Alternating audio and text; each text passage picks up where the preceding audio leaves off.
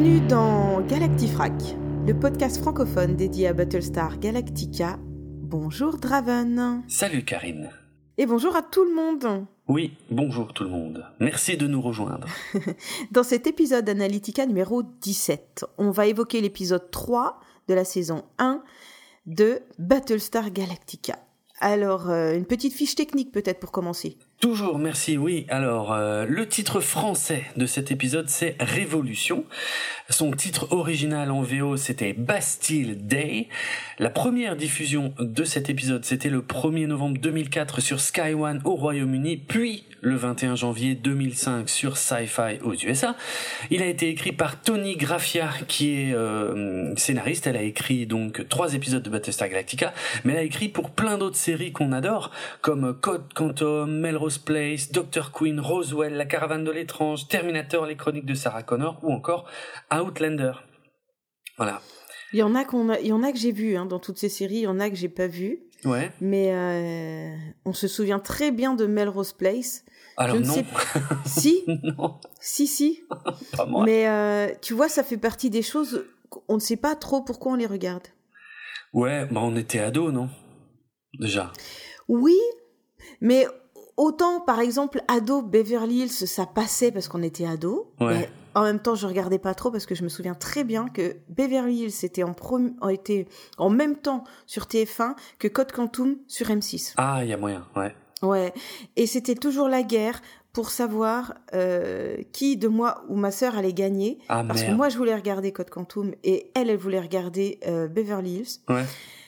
Du coup, juste avant que les séries commencent, c'était vraiment pile en même temps. On Mhm. faisait un concours.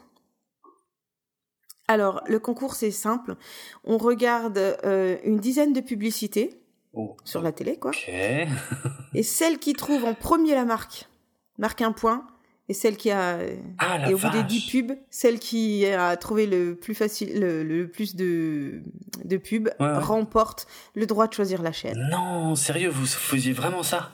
Bah ouais. Sinon, on se pétait la gueule et c'était celle qui saignait le moins qui choisissait la chaîne. Mais sinon, Ouais, euh, ouais, du coup, on regardait beaucoup Code Quantum quand même. Ouah, c'est dingue. Ok. Euh... Ah oui, c'était chiant. Ah bah oui, je comprends. C'était la guerre ouverte. Et puis après, je pense à ça parce que après euh, Beverly Hills, il y a eu Melrose Place qui était un, une, un espèce de remplacement du truc. Je sais pas. Bah après, euh, peut-être qu'il y a des puristes qui vont dire ah non, c'était génial. Mais euh, c'était particulier en fait. C'était un, Ah ouais. c'était très particulier comme euh, comme série. En fait, je sais pas.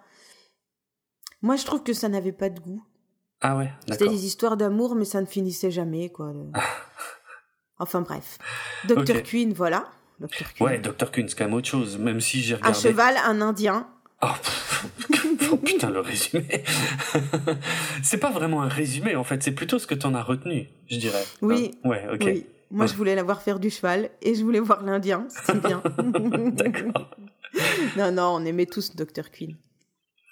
Tu sais, c'était cette époque où on aimait, puisque de toute façon, il n'y avait rien d'autre. Oui, c'est pas faux. Bon, après, euh, j'ai On apprenait regardé, à aimer. j'ai regardé autant d'épisodes de Dr. Queen que de Melrose Place, mais bon, euh, c'est-à-dire Oh quasi rien, mais C'est pas vrai. je te crois sur parole. Non, j'ai j'ai quasi rien vu, je m'en foutais de Dr. Queen, quelque chose de Est-ce que tu veux que je te raconte? Non, Non. On est que dans l'intro. On n'est même pas dans l'intro. Alors ensuite, allez, je me tais. Non, mais, mais- mais- ouais, bref, c'était intéressant. En plus, il y a euh, dans ces séries, il y a plein de liens avec Battlestar Galactica, euh, dont certains ne sont peut-être pas fortuits.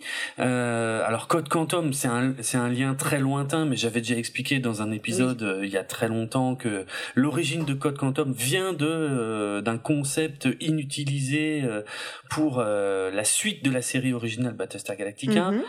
Euh, pour et ce qui est intéressant, c'est surtout Roswell, La Caravane de l'étrange et Outlander, trois séries que je n'ai absolument pas vues, mais euh, qui sont trois séries sur lesquelles euh, Ronald D. Moore a travaillé. Euh, donc Roswell et La Caravane de l'étrange, c'était juste avant qu'il s'occupe de Battlestar Galactica, et Outlander, c'est la grosse série qu'il a fait après Battlestar Galactica, longtemps après Battlestar Mhm. Galactica. Donc c'est sûrement pas un hasard que cette scénariste ait travaillé sur euh, sur ces séries puisqu'elle a elle a suivi certainement celui qui en a été le showrunner. Voilà. Roswell, euh, c'est pas le euh, l'ado extraterrestre qui vit dans une famille euh, qui essaye de Non, c'est pas ça? J'en ai aucune idée. Ah, t'en as aucune idée Non, je, je crois, mais je crois pas que c'était un ado extraterrestre. Par contre, Roswell, c'était des jeunes qui Ah. habitaient près de la, la zone de Roswell, Ah, un truc comme bien, ça. ouais. Mais Mm. j'ai pas regardé, donc je saurais vraiment pas te dire. Ben, en fait, on était déjà trop vieux pour avoir envie de regarder ça. Ouais, je crois. C'était, ouais, ouais, on était à peine trop vieux. Moi, j'étais à fond dans X Files euh, à cette époque-là, et Roswell, Ouais. c'était déjà trop ado pour moi. Ouais, ouais, ouais, je pense. Oui, oui, oui, oui. Mm, mm. C'était, voilà, on était vieux. On est Alors, cet épisode est réalisé par Alan. Alan Crooker, oui, qui n'a réalisé que deux épisodes de Battlestar Galactica, mais qui a fait plein d'autres euh, épisodes pour plein d'autres séries, et notamment de science-fiction, comme Star Trek Deep Space Nine, Invasion Planète Terre, Star Trek Voyager, Andromeda, Roswell, encore, Star Trek Enterprise, Supernatural, Pushing Daisies, Bones, Chuck ou encore Defiance. Donc voilà, vraiment quelqu'un qui a fait beaucoup de science-fiction. Et le nombre de survivants dans la flotte à ce moment-là est de 47 958 coloniaux. Merci pour ce décompte bien tenu, Jérôme. Oui, je ferai très attention à ce qu'on tienne toujours ce décompte euh, très précisément. Alors, avant de décoller, Oui. est-ce que tu sais à qui on doit rendre un dernier hommage? Je, je suis pas sûr. Personne n'est mort, enfin, Bah, pas de personne humaine. Une entité. L'horloge parlante s'est éteinte ouais, le 1er juillet de cette année. à ce qui paraît, ouais. Ouais, Voilà. Et il y avait un très joli reportage euh, sur l'horloge parlante le, le jour-là.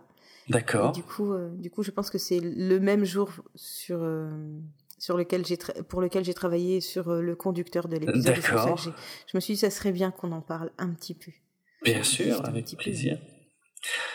Qu'est-ce que tu veux nous dire sur l'horloge Rien. parlante Je croyais que toi, tu aurais quelque chose à dire. Je- L'horloge parlante, je pensais que ça te parlerait. J'ai des, j'ai des tas de choses à dire, mais que, mais que je peux résumer très simplement, c'est que l'horloge parlante est une invention française. Ça a Eh été oui. Inventé en 1933 en France, euh, parce que le directeur de l'Observatoire de Paris en avait ras-le-bol qu'on appelle constamment l'Observatoire de Paris pour savoir quelle heure il était. Parce que c'était le seul endroit en France où ils avaient l'heure exacte, parce qu'ils avaient mis en place un système euh, euh, qui permettait de connaître l'heure exacte en fonction du positionnement des étoiles, figure-toi. Exactement. Hmm. Et je pensais que c'était quand même un petit peu, quelque part, proche de la science-fiction, Un peu, de, ouais, c'est pas faux. de l'espace.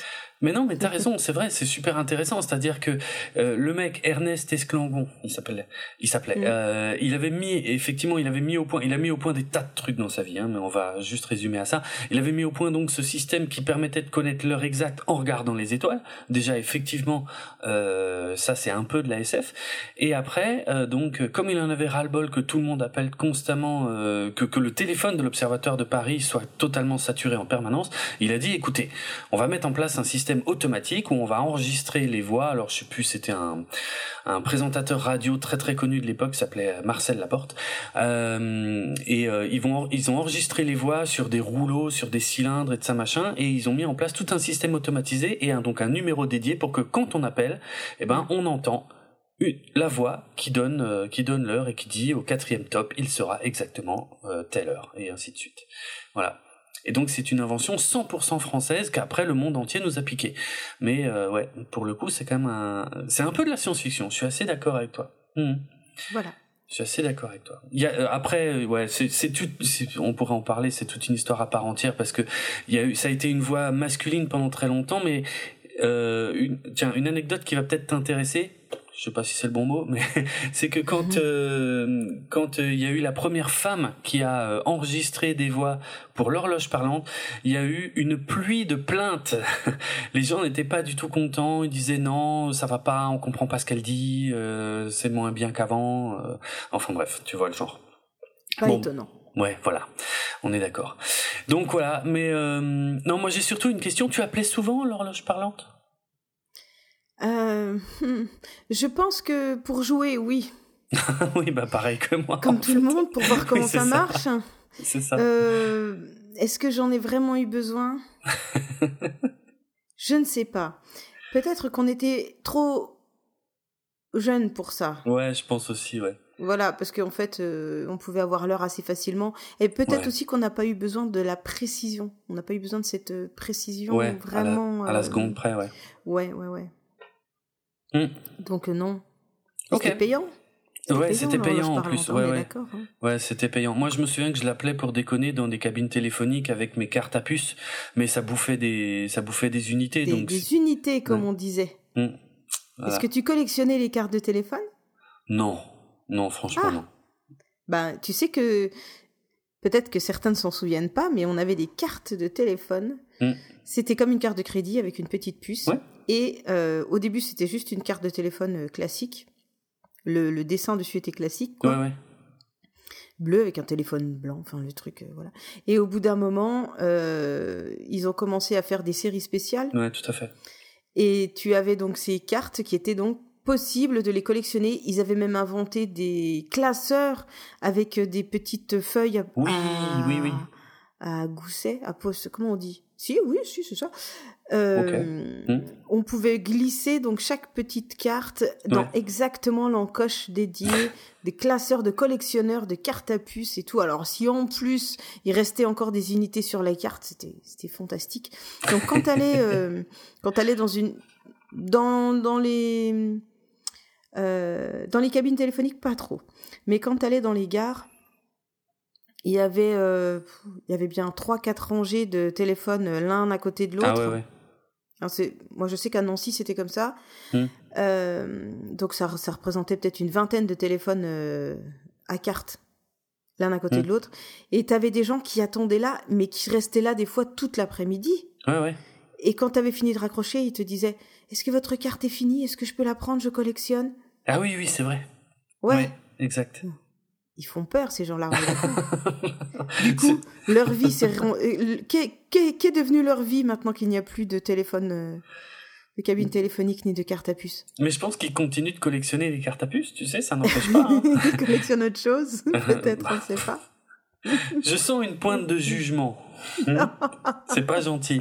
Parce que je pense que les collectionneurs de cartes à puce n'étaient pas les plus méchants. Peut-être un peu Non, gars. flippants quand ils attendaient à côté du téléphone. Mais quand Oui, oui, pas oui, c'était. Ils, ils sont passés du timbre à la carte à puce. même. On va arrêter parce que tu dis des horreurs. non, non, attends, j'ai pas fini. Ah bon bah oui, bah évidemment, j'ai pas fini. Parce que moi, je les ai collectionnés aussi. Ah, Bah oui, comme tout le monde. Hmm. C'est pour ça que j'ai le droit de me moquer. ah. Euh, non, alors je suis pas allée jusqu'au point de, de harceler les gens qui finissaient leur, leur appel pour leur Harceler. voler leurs cartes. Ah non, on leur quémandait leurs cartes. Mais c'est vrai qu'en fait, on, on les gardait, on en utilisait énormément. Et puis tu pouvais acheter une carte qui faisait, euh, euh, je sais plus, 10 unités, 20 unités, 50 unités. Non, c'était pas un truc comme ça. Il y avait des, des paliers, elles coûtaient plus ou moins cher. Ouais, ouais, ouais, je crois, ouais. Hmm. Et donc on les gardait, on, on gardait aussi celles de la famille. On faisait pas une collection euh, à vouloir tout avoir, mais c'est vrai qu'on aimait bien les garder. Et il y avait la série marron des téléphones, de tous les téléphones qui avaient existé à travers les années. Je me, Ah ouais? je me revois en train de regarder si j'avais bien toute la collection des des téléphones. D'accord. Je me souviens des cartes marron avec des téléphones, bref. Et connaissant ma maman, ça doit être archivé quelque part. Ah sa ouais, bibliothèque. en plus, Ah oui. bah ouais. On Excellent. regardera. Ok. Mais on bon. regardera. Je- j'en- J'enverrai une photo sur Twitter si je retrouve l'album. Je suis sûre qu'il doit, y avoir- il doit y rester. Ça marche, excellent. Bon, et je mentirais si je disais que qu'il n'y a pas eu une période où j'en ai possédé trois, quatre, parce que c'est vrai qu'à l'époque, souvent les parents, euh, quand ils avaient fini les cartes, ils les refilaient au gosse. Tiens, tu la veux? Oui, ok. Il y a plus d'unité dessus. Ouais, mais l'image est jolie. Mais oui, c'était. euh, Mais je les collectionnais pas, je crois pas. Mais ok, d'accord. Bon, c'est Voilà. bien. Carte à puce qui est aussi une invention française, hein, soit dit en passant. Euh, mais voilà, on va pas développer parce que on n'a Mais on toujours est- pas lancé l'épisode. non, on est venu pour parler de Battlestar Galactica. Mhm. Est-ce que tu es prêt pour le décollage? Mais est-ce qu'avant tu as un avis sur cet épisode Allez, qui est vais... quand même euh, Ouais. lourd de symboles? Et, Oh. et qui est quand même pas si manichéen que ça Oh la vache Mais j'hallucine Mais elle me pique mes, mes lignes qui sont sur le conducteur. Je veux que vous le sachiez, euh, chères auditrices et auditeurs.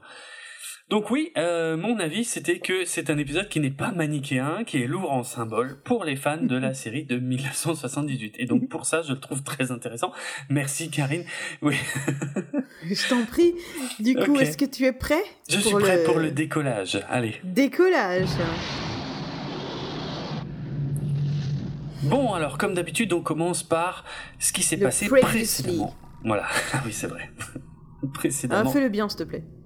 Ah oui, previously in Battlestar Galactica. Oh là là. Oh, c'est beau. Oh, ah, j'ai la chair de poule. Mais n'importe quoi. bon, les Silons ont été créés par l'homme, etc. Et ils ont un plan on voit, euh, on voit surtout des extraits euh, de la mini-série et des épisodes précédents. Il y en a eu deux hein, jusque-là.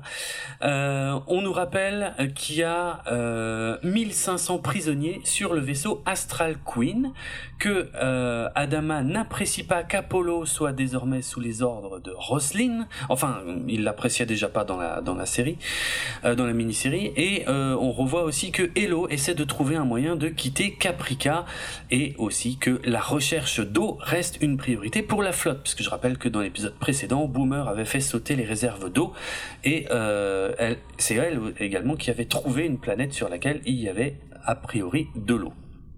Bon, je vais tout de suite m'arrêter là-dessus parce que euh, il y a euh, comment dire, ils ont triché en fait dans ces précédemment dans Battlestar Galactica et c'est pour ça ah. que je les mentionnerai à chaque fois, ouais, parce qu'il y a des fois où ils trichent dans ces précédemment, où ils nous montrent, alors Là, il nous montre des choses qui ne sont pas exactement celles qu'on avait déjà vues, avec une petite modification, mais il y a même des épisodes où ils ont fait pire que ça, où ils nous ont montré dans, précédemment dans Battlestar Galactica des choses qu'en vérité on n'avait jamais vues. Ouais, ça, ça viendra euh, un jour. Bref. Ici, qu'est-ce qui a été changé? En fait, euh, ils ont modifié le dialogue de Billy. Euh, parce que Billy donc parlait effectivement du vaisseau prison, du vaisseau Astral Queen dans la mini-série. Ok? Il en parlait à la présidente Roslyn. Et là, on nous remet le même dialogue, sauf qu'en fait, c'est pas le même dialogue. On nous remet la scène, mais ils ont changé le dialogue. Ils ont fait réenregistrer le dialogue à l'acteur euh, en VO et à l'acteur de doublage dans la VF. Et donc, j'ai noté quels étaient exactement les dialogues. En fait, ce qui a surtout changé, c'est le nombre de prisonniers et la nature du vaisseau. Dans la mini-série, il disait Le capitaine de l'Astral Queen veut que vous sachiez qu'il a 500 dangereux détenus sous étroite surveillance dans son vaisseau. Il les conduisait à la station pénitentiaire quand l'attaque s'est produite. Il aimerait savoir ce qu'il doit en faire. Alors ça c'est dans la VF. Dans la VO, euh, il précise même que les 500 détenus étaient dans la soute de l'Astral Queen. Ce qui nous laissait penser que c'était pas un vaisseau prison, en fait. C'était un vaisseau de transport dans lequel ils avaient mis 500 euh, prisonniers dans les soutes. Mhm. Voilà. Oui, tout à fait. Tu vois ce que je veux dire Et là, et en fait, euh, ici, ils ont modifié le dialogue en français, puisque euh, en français, Billy dit maintenant le capitaine de l'Astral Queen veut que vous sachiez qu'il a 1500 prisonniers sous bonne garde. Donc déjà, le nombre de prisonniers a triplé. Il y en avait plus 500, mais 1500, et ils sont sous bonne garde. Maintenant, c'est un vaisseau prison, alors qu'avant, ils étaient juste dans la soute d'un vaisseau de transport. Voilà une petite tricherie de la part des de ceux qui font la série. C'est rigolo, ça n'a pas beaucoup d'impact, mais mais c'est rigolo parce que quand tu revois le, le flashback, tu dis ah oui c'est vrai, et en fait non, c'était pas du tout ce qu'il avait dit euh, dans la mini-série. Donc voilà, c'était euh, c'était ce que je voulais relever. On peut passer, à moins que tu aies un commentaire, mais on peut passer à la suite. Non non non, on peut passer à la suite, je t'en prie. Ok. Alors, bah, l'épisode commence, on voit le colonel Tai qui se verse quelques godets de whisky avant de prendre son service. Il est... Euh, oui Oui, oui, oui, oui. Et justement, je voudrais te demander, oui. Qu'est-ce que tu entends par un godet? Parce que moi, j'aimerais bien être précise. D'accord. Parce que c'est n'est ah. pas tout à fait ça que j'ai vu dans la série. Moi, j'ai vu quelqu'un se verser un bouchon oui, effectivement, il se verse euh, pas des verres. C'est pour ça que, en fait, c'est vrai que le mot godet est un mot que je n'utilise quasiment jamais. Mais là, c'est vrai que j'ai écrit godet parce que euh, c'est vrai, t'as raison, il se verse euh, pas des verres, il se verse ça dans un bouchon. Et en fait, si on est très attentif, on voit que il y a une gourde une grosse, comme une grosse gourde qui est ouverte, qu'il a posée sur son bureau ou sa table, et effectivement, il se verse des, verres d'alcool dans le bouchon de cette gourde. Et c'est pour ça que j'ai dit qu'il se versait des godets. Voilà. euh, Donc euh, après s'être euh, versé euh, quelques godets, on voit qu'il va discuter avec le chef Tyrol, avec Kali, avec Sosinus, de la planète qu'ils ont trouvée où il y a de l'eau. on apprend que sur cette planète il y a une température glaciale, que l'eau liquide elle est salée, mais par contre que l'eau glacée elle c'est de l'eau douce. Donc celle-là on va pouvoir la, la récupérer, mais le problème c'est qu'il faut la faire fondre, il faut la traiter, et il va falloir beaucoup d'hommes, il va falloir 1000 hommes pour euh, pour dégeler cette eau. Et je précise que pendant cette scène, le colonel Tai a l'air un peu bourré et que Tyrol, Kali et Sosinus s'échangent des petits sourires euh, parce que ils ont ils ont bien capté que que Tai était bourré. Voilà. Ouais, c'est clair. Mm. Bon après, je pense qu'il se restreint un petit peu, euh... mais euh, il se reste il se restreignent en eau donc normalement, ils se, restreignent aussi, et dur ce mot à dire, avec tous les liquides qu'ils ont. Peut-être. Probablement, On ne sait pas. Hmm. En tout cas, pourquoi est-ce qu'on ne peut pas euh, juste aller chercher euh, de l'eau salée et on n'en parle plus? Eh bien, c'est parce que tout le monde le sait, on ne peut pas vivre en buvant de l'eau salée. Alors, on pourrait vivre un petit peu avec de l'eau salée, mais pas longtemps. En tout cas, on peut en boire. Hein, tu vas pas mourir de boire de l'eau salée ou de boire la tasse. De temps en temps, il y en a qui font des cures, euh, tu vois, des trucs euh, hmm. euh, pour la peau, les os, ou pour la détox parce que c'est très à la mode. Ouais. Ah oui. Mais, mais au-delà de ça, c'est pas une bonne idée. Hein, donc, la raison est simple, c'est que l'eau de mer. Donc, je considère que c'est de l'eau salée qui correspond à de l'eau de mer sur cette planète. On va dire ça. Hein, c'est une hypothèse. Hum. Euh, en fait, elle va contenir 35 grammes de sel par litre d'eau, alors que nous, en vrai, on a besoin que de 9 grammes par jour. Pas de 9 grammes par litre, hein, non, juste 9 grammes par jour. Ah ouais, on a besoin de sel. Donc là, il y a 35 grammes de sel par litre. Donc, hum. on peut pas boire de l'eau de mer. Alors si, par exemple, on est naufragé, euh, sans ressources, euh, et qu'on boit trop d'eau de mer, et eh ben notre corps va éliminer tout cet excédent de sel. Et mm. pour l'éliminer, ben, c'est par euh, la sudation et tout, euh, et toute notre façon de d'éliminer de, l'eau. Et on va se déshydrater encore plus vite. Oui. Mais Donc, et, ça ne s'arrête pas là, si tu me permets de préciser, ça s'arrête pas là parce qu'on va pas juste se déshydrater. C'est-à-dire que si ma mémoire est bonne, j'avais entendu ça il y a longtemps, mais les, les reins, euh, nos reins en fait qui euh, qui, qui s'occupent justement de, de, de, de, de ce filtrage, on va dire, du sel dans le corps, eh ben euh, vont être totalement saturés très vite et on va mm, mm. et on va s'empoisonner en fait. tu vois, on va pas juste se déshydrater, c'est c'est du c'est du poison en fait. donc ouais. Complètement. Voilà, c'est pas possible de boire de l'eau de mer. Donc on rappelle que euh, globalement on peut vivre une trentaine de jours sans manger, mais si tu arrives à tenir jusqu'à 10 jours sans boire, c'est que vraiment tu es surhumain. Ouais, c'est voilà. Hein, c'est énorme. En général, euh, au bout de deux jours, tu es déjà dans le mal. Alors, il y a quelqu'un qui a fait le test. Ah ouais? Euh, Je suis allée voir Alain Bombard. Il a testé dans les années 50 une une mise en situation, survivre mmh. sans réelle alimentation plusieurs semaines euh, comme un naufragé, donc euh, sur un petit bateau. D'accord. Avec rien, donc il avait rien pris. Donc ce qu'il a fait, euh, c'est qu'il a réussi à vivre comme ça pendant 113 jours. Donc il appelle ça être naufragé volontaire et il a fait un livre là-dessus, ça doit être intéressant d'ailleurs. Mmh après avoir euh, mis sa thèse euh, en pratique, il en a fait un livre. Alors, il n'a pas simplement bu de l'eau de mer. Hein. Bah ouais, c'est pas possible. Et, il n'a pas non plus pas mangé du tout. C'est-à-dire qu'il a mangé ce qu'il trouvait dans la mer, donc mhm. euh, pêcher euh, dans le pêcher euh, quand on est dans un petit radeau et tout, c'est pas c'est pas forcément si évident que qu'on l'imagine. Donc mhm. ce qu'il a fait, c'est que il a pris l'eau de mer, l'a filtré légèrement, hein, tu vois comme tu peux le filtrer un petit peu en, en do it yourself, tu vois. D'accord, ouais. Et d'un côté, il a mangé le plancton qu'il arrivait à, à récupérer et les, un peu les algues. Mhm qui récupérait dans l'eau. De l'autre côté, il buvait cette eau de mer et il buvait aussi en même temps de l'eau de pluie. Donc il mélangeait et il diluait ah. un petit peu. Ah voilà, ce qui fait que mm. effectivement, euh, quand on est naufragé, on peut survivre plus qu'une dizaine de jours euh, parce qu'il y a tout un tas de mélanges. Mais l'eau de mer en tant que telle, non. Ouais. Ça marche pas. On peut pas vivre de ça, quoi. Ok. Donc voilà. Euh, donc, on revient sur euh, notre planète pour aller mhm. chercher l'eau gelée. Donc, ils vont aller euh, casser la glace ou la faire fondre sur place. C'est ça. Bah, je crois que le chef Tyrol, il expliquait qu'ils ils doivent les mettre dans des conteneurs chauffants et que, et que ça va nécessiter beaucoup, beaucoup d'hommes. Et, le problème, à ce stade de l'épisode, c'est à qui on va demander de faire ça parce qu'il faut 1000, 1000 personnes, quoi, pour s'en occuper. Mm, mm. Et euh, Adama a une idée. Apparemment, euh, il veut que ce soit les prisonniers du, vaisseau Astral Queen qu'on envoie, euh, qu'on envoie faire ça, qu'on envoie s'occuper de ça. Apollo, de son côté, il pense que ça fera du bien aux prisonniers de voir autre chose que leurs cellules. Faut oser le dire, ça quand même. Hein. Oui, oui, c'est sûr. Bah, ils voient leur intérêt à ce moment-là, donc ils essaient de probablement de, trouver les arguments. Ouais, ouais, je pense. Ouais, ouais.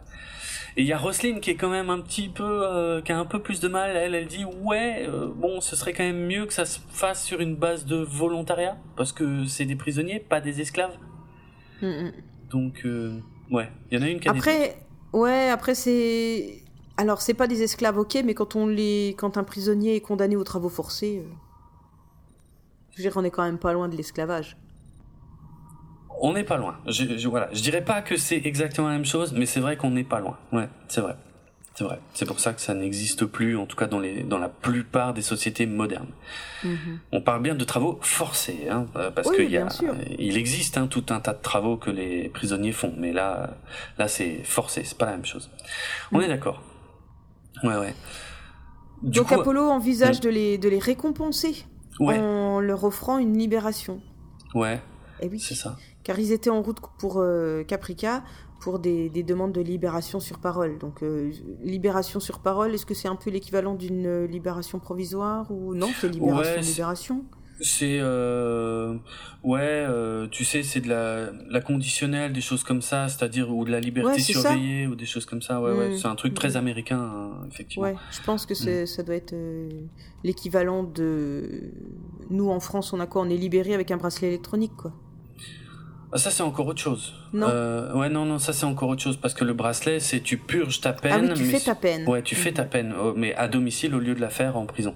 Non non la la. eh ben la libération sur parole alors ça serait l'équivalent de notre sursis. Euh, pas tout à fait non plus. Non, ah non. Le, sursis français, c'est que en fait, c'est une peine que tu vas faire uniquement si tu es condamné pour autre chose. Oui, si tu euh, fais une, tu récidives, bah la libération sur parole, moi je la, vois comme ça. Ah, on, te libère, on te libère et si tu fais une connerie, euh, non?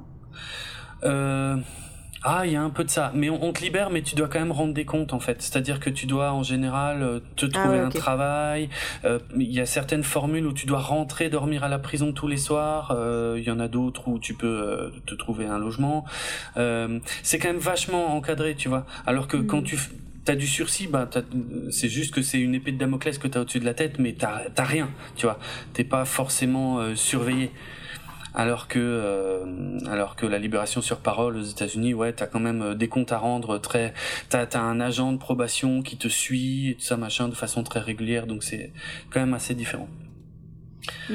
Euh, par contre, ce qui est intéressant dans cette déclaration d'Apollo, c'est qu'elle contredit ce qui avait été dit dans la mini-série.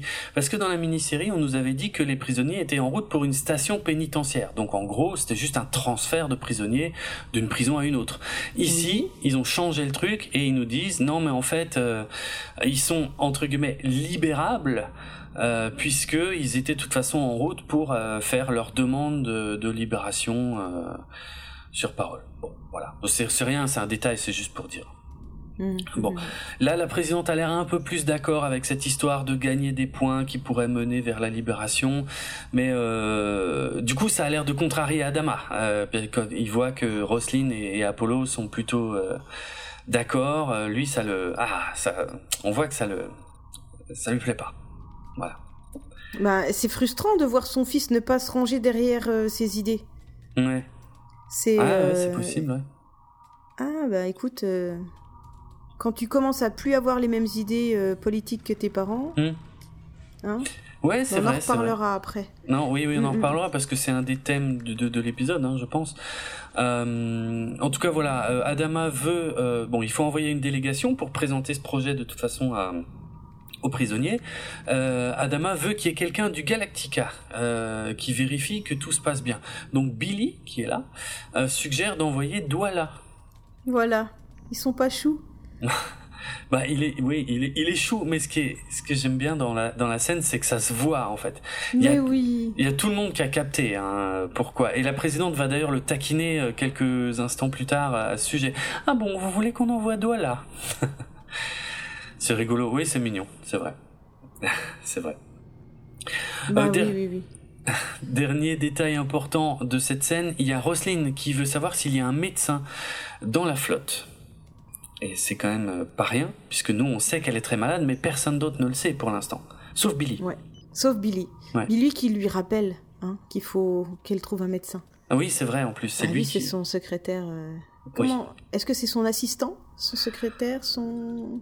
C'est une super bonne question. Euh, ouais, c'est pas je très sais. précis. Hein. Non, c'est pas son bras droit, c'est quelqu'un qui l'aide, c'est son pense-bête. Son bloc-notes, Ouais, c'est son agenda électronique. C'est son. je pense Mais que c'est- son secrétaire personnel, quelque chose comme ça. Ouais, Ouais, ouais, effectivement. Parce que politiquement, lui, il n'a pas de rôle. Effectivement, il n'est pas, il Non. n'a pas de, il n'a pas de Non, poids. il est neutre, lui, il, il- il rappelle. Il rappelle à tout le monde euh, où, où il souffle des idées. Peut-être aussi, ouais, c'est ça. Ouais, ouais. C'est le. C'est. Ouais, ouais, non, c'est bien. Mais qu'est-ce Mm. qui fait bien son travail? Non, n'importe quoi. Oh, si, hein. oh, si, quand même, hein. Il est bien. Billy. hein. Ah oui, j'aimais l'accent. Je mets Ouais, l'accent de la bonne maman. Avec l'accent, c'est c'est encore mieux. Oh, bah oui, quand même. Oh, bah c'est un bon gamin. hein. Oh, si, quand même. Oh, si, si. Oh, bah il en faudrait plus des comme ça. Ah bah oui, tiens. c'est un peu, le- c'est un peu le gendre idéal, non? Oh bah c'est pas comme tous les jeunes là qu'on voit partout là en ce moment. bah lui au moins c'est un bon gamin. Un bon gamin. Excellent. ok. Ok, ok. Ouais. Euh, bon, merci pour ça. je Euh, t'en prie, je te refais l'accent quand tu veux. Ok. Euh, eh bien, Adama répond qu'il y a le Major Cottle, effectivement, qui est occupé pour l'instant, mais euh, que voilà, qu'on va bientôt voir. Moi, j'ai hâte qu'on le voit parce que c'est un de mes persos préférés, mais on le voit malheureusement pas dans cet épisode, pas encore. Mais euh, il est, il est annoncé. Ok. Et puis, euh, ouais, euh, comment dire, euh, on a Adama qui, qui dit clairement à, à Apollo qu'il n'apprécie pas que euh, qu'il soit le conseiller de, de Roselyne. Et il y a euh, il y a il y, a- il y a ce petit dialogue très intéressant hein, où où il dit en gros euh, euh, comment euh, tu n'as pas encore euh, tu n'as pas encore choisi Oui. Ton, ton côté. Et où Apollo répond ah bon mais je savais pas qu'il fallait en choisir un et puis il s'en va. Et là il y a Adama qui marmonne ouais bah c'est pour ça que t'en as pas encore choisi un voilà. C'est c'est assez ouf. Donc on sent que Adama est vraiment contrarié. Pour lui il y a deux camps. Il y a le camp de la présidente et il y a Adama. Et Apollo n'a pas l'air d'avoir pris conscience que euh, il fallait faire un choix.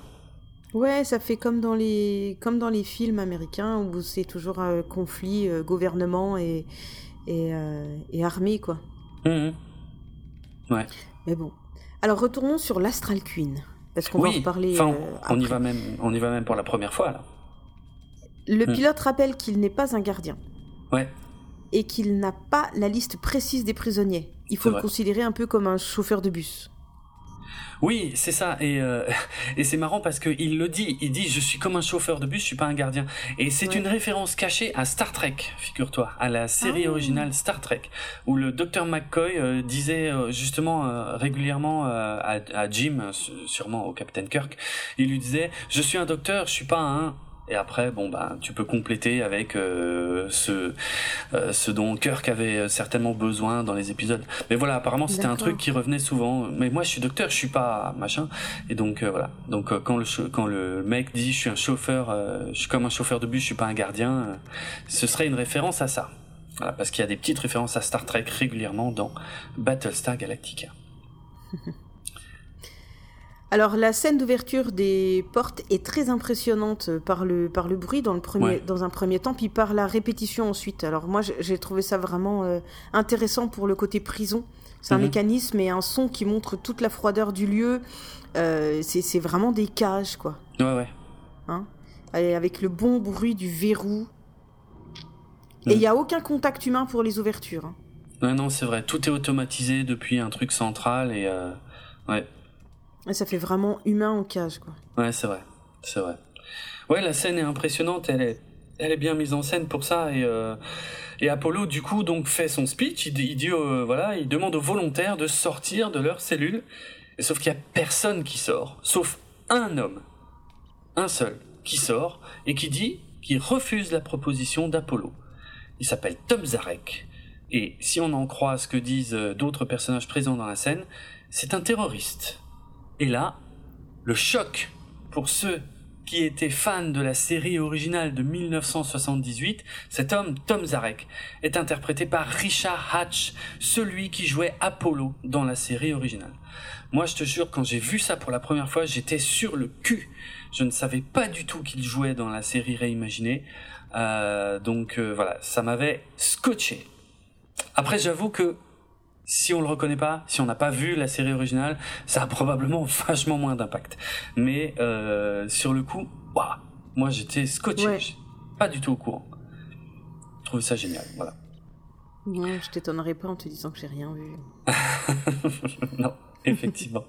non, après quand tu me l'as dit, j'avoue, je suis retournée voir les photos pour euh, hmm. comparer le euh, le jeune et le le visage plus jeune et le visage plus ancien. Et oui, peut-être, mais franchement, comme ça, sans le savoir, non, je l'aurais pas reconnu. Quoi. Ouais, ok.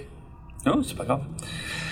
Euh, mais voilà, mais c'est aussi un des trucs très importants dans cet épisode, en fait, c'est euh, le retour euh, du Apollo original. Euh, c'est la première fois en fait, euh, et d'ailleurs à peu près la seule, où il y a quelqu'un de la série originale qui a participé à la série réimaginée. Donc c'était quand même un peu un événement. En plus, j'avais déjà raconté dans d'anciens épisodes là de, de surtout des historica à quel point justement Richard Hatch, lui, hein, avait essayé de relancer Battlestar Galactica à la fin des années 90, qu'il avait mis de sa poche, il avait claqué un pognon dingue pour essayer de, produire euh, euh, d'abord un épisode pilote, mais finalement juste une bande-annonce, euh, qu'il avait présenté son projet, enfin il, avait hypothéqué sa maison pour faire tout ça, puis finalement le projet n'a, jamais pris, et ensuite quand la série réimaginée de Ronald D. Moore avait été annoncée, lui, Richard Hatch, avait fait partie de ceux qui s'étaient exprimés pour, pour dire qu'il était contre, quoi, pour dire que ce serait de la merde, que, que c'était un scandale, que, que la chaîne ne fasse pas une suite de sa série à lui. Euh, comme lui le voulait et que la nouvelle série serait forcément de la grosse merde et tout ça machin et bref et, comme je l'avais déjà raconté aussi hein, c'est lors d'une convention euh, donc euh, il avait il avait organisé une convention pour fêter l'anniversaire de la série originale mais il avait invité Ronald D. Moore à venir présenter la nouvelle série le public avait été plutôt hostile envers Ronald D. Moore et c'est Richard Hatch qui s'était un peu interposé, qui avait calmé le jeu entre les anciens fans et Ronald D. Moore et qui avait dit écoutez, euh, écoutons ce qu'il a à dire. Euh, voilà, moi je suis pas ok avec ce qu'il essaye de faire, mais c'est pas pour ça qu'il n'a pas le droit de s'exprimer. Et c'était là que les deux hommes s'étaient rapprochés, en fait, Richard Hatch et Ronald D. Et c'est là que dans les coulisses, Ronald D. Lui avait proposé d'apparaître dans la série, ce que Richard Hatch n'avait pas trop accepté à la base. Euh, il a attendu de voir la mini-série. Finalement, il a vu la mini-série, il a plutôt apprécié. Il a compris que c'était autre chose que sa série euh, à lui et c'est pour ça qu'il a fini par accepter de jouer dans la nouvelle série. En plus, un rôle euh, très très très différent, euh, voire presque à l'exact opposé de ce qu'il avait fait à l'origine. Mais j'ai encore d'autres détails que je vous raconterai après à ce sujet. On va revenir sur le sur le, déroulement de l'épisode puisque là on a le générique. Euh, donc voilà, et on commence vraiment l'épisode sur l'Astral Queen. Alors dis-moi, qu'est-ce qui se passe sur l'Astral Queen? Eh bien, bon, les avis, on a vu, ils sont divergents hein, sur Tom Zarek. Douala le voit comme un terroriste, parce qu'il a quand mhm. même fait sauter un bâtiment gouvernemental hein, sur euh, Sagittaron. Ouais. Et Billy, lui, le voit comme un défendeur de la liberté qui s'est rebellé. Mhm. Euh, parce que les habitants de, la colonie de Tom Zarek étaient quand même exploités par les, les autres 11 mm. autres colonies d'ailleurs. Et on voit plus tard que ça peut être un sujet de conflit entre, entre Billy et, et voilà. Mhm. C'est ça que je trouve super intéressant, euh, c'est que tout de suite on nous dit c'est un terroriste, mais euh, tout de suite on nous dit aussi rapidement, ben, tout le monde ne le voit pas comme un terroriste. Il euh, y en a qui le voient comme quelqu'un qui s'est battu pour défendre les libertés et qui a été emprisonné. Donc c'est là que, que je dis que la série n'est pas manichéenne, euh, parce que tout de suite on brouille les pistes. Euh, et quelque part, euh, ce que Ronald Dimour dit, en tout cas c'est comme d'habitude pas forcément un, message, mais plutôt une piste de réflexion, c'est qu'il faut pas oublier mhm. que ce qui est un terroriste pour certains peut être un, grand combattant défenseur de la liberté pour les autres. Et, Bien sûr. Et, et, c'est super important de, de, se rappeler que cet épisode est diffusé en 2003 euh, ou début 2004, euh, mais à une époque où il y a la guerre en Irak, euh, où il y a, euh, comment dire, où la guerre a été décidée par des actes de terrorisme euh, aux États-Unis, notamment même si c'était une excuse en fait un peu un peu bidon, on l'a su après. Mais euh, le terrorisme, en tout cas, était euh, était vraiment au cœur euh, des préoccupations dans le monde entier, hein, aussi bien aux États-Unis qu'en Europe. Euh, suite au 11 septembre, il s'est passé des trucs un peu partout dans le monde. Euh, donc le terrorisme était un sujet extrêmement sensible et vraiment c'est c'est assez osé de, de, de, dire quelque chose qui est pourtant une vérité et de dire voilà ce qui est un terroriste pour certains est un héros pour d'autres c'est très culotté moi je trouve de, de, de, partir sur des sujets comme ça mais mais voilà mais après faut voir après le, le, traitement hein. euh, en tout cas là dans, dans l'épisode ce qui est intéressant c'est qu'on voit qu'Apollo lui comprend que euh, il va devoir passer par Tom Zarek pour convaincre les autres prisonniers il y aura pas de décision prise par quelqu'un d'autre que Tom Zarek donc on on a une première confrontation entre les deux, entre Zarek et Apollo. Et encore une fois, pour les fans de l'ancienne série, c'est quand même un moment assez ouf de les voir les deux ensemble directement. L'ancien Apollo, le nouvel Apollo, c'est euh, c'est moi je ne pouvais penser qu'à ça, tu vois, euh, quand, quand j'ai vu la scène pour la première fois. Puis on sent qu'il y a quand même un truc bizarre euh, euh, quand quand il y a les gardiens qui passent.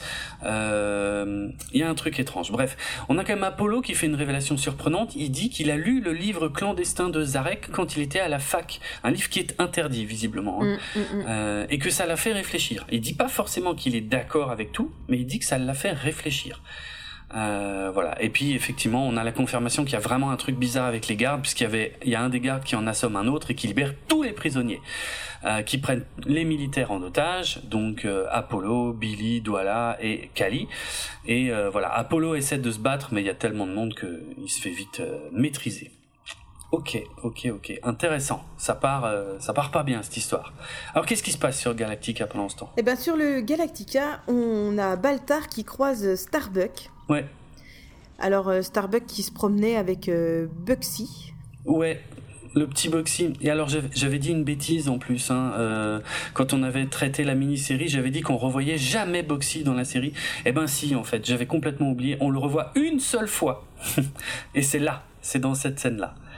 Ah, d'accord, ok. Ouais, ouais. Parce que il est, sinon, il, est dans les scènes coupées. en fait, il a été coupé attends, le montage. On le voit là. Hmm. mais on le voit aussi, il fait, il fait une réplique, euh, il donne la réplique à.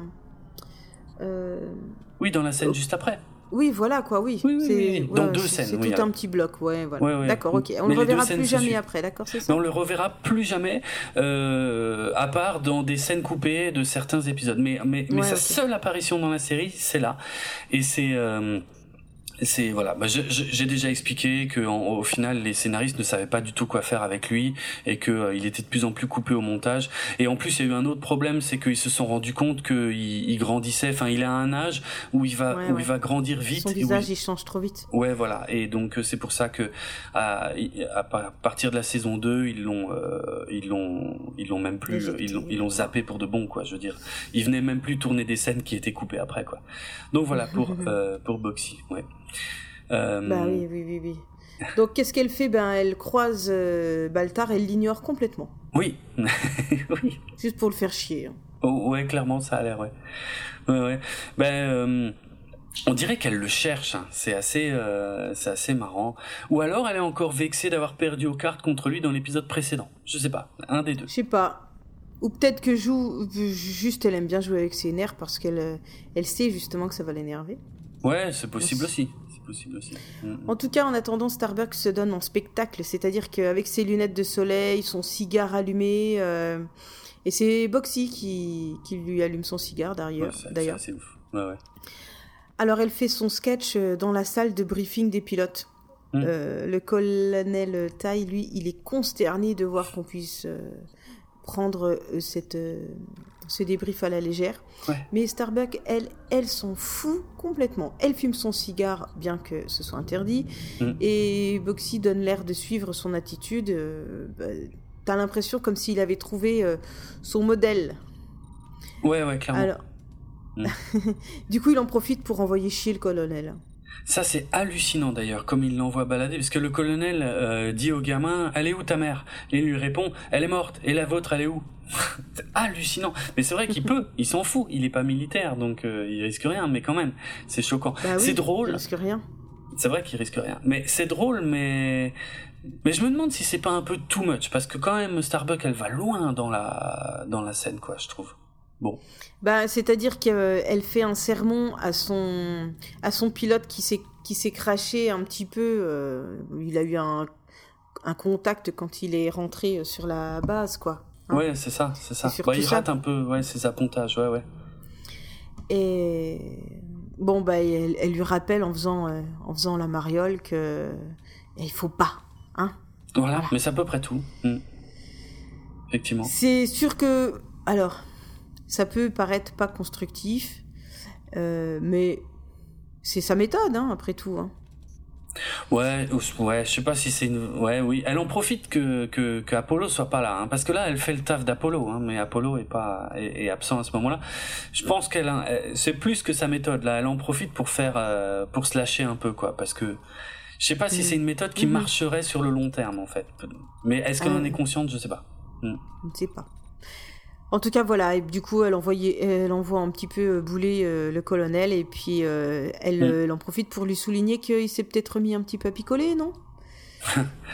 C'est vrai, ça c'est ouf, hein, comme elle se permet, euh, parce qu'elle lui Parce dit. que tous les hein, autres l'avaient compris. Donc, elle aussi, elle l'a compris. hein. Ouais, bah c'est ouais, en même temps, c'est vrai. Mais sauf que elle, elle lui dit, c'est la différence avec les autres. Euh, elle lui dit, écoutez, moi, je pense que gueuler sur les hommes, de toute façon, ça mènera à rien.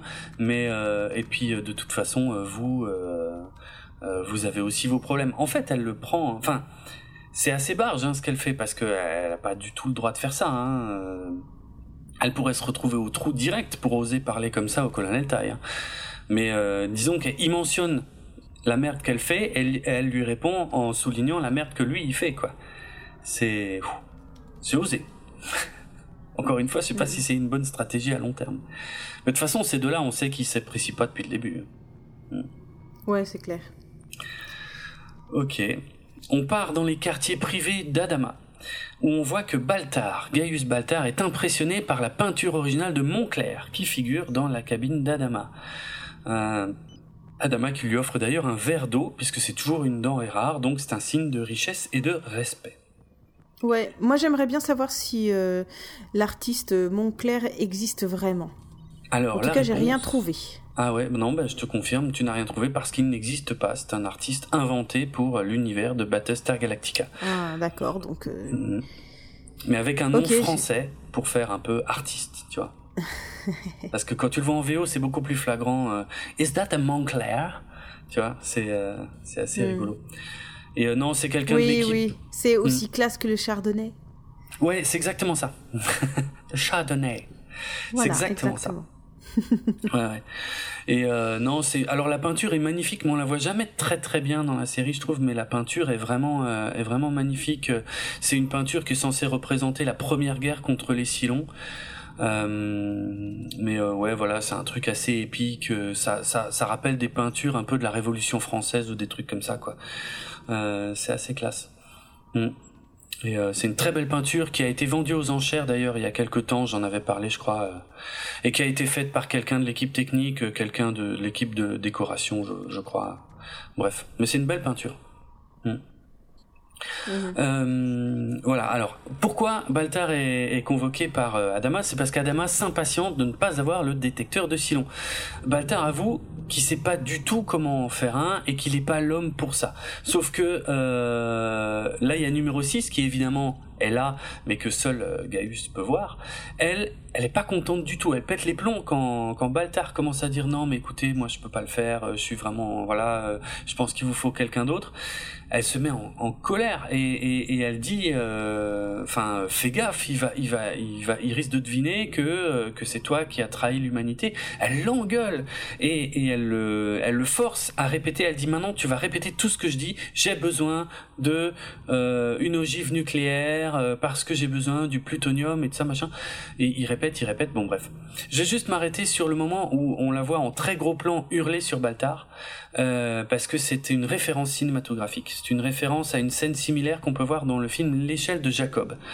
Euh, et euh, qui est un excellent film, hein, euh, très très étrange euh, et très marquant euh, pour ceux qui l'ont vu. Un film pas marrant du tout, du tout, du tout, que j'ai vu il y a longtemps.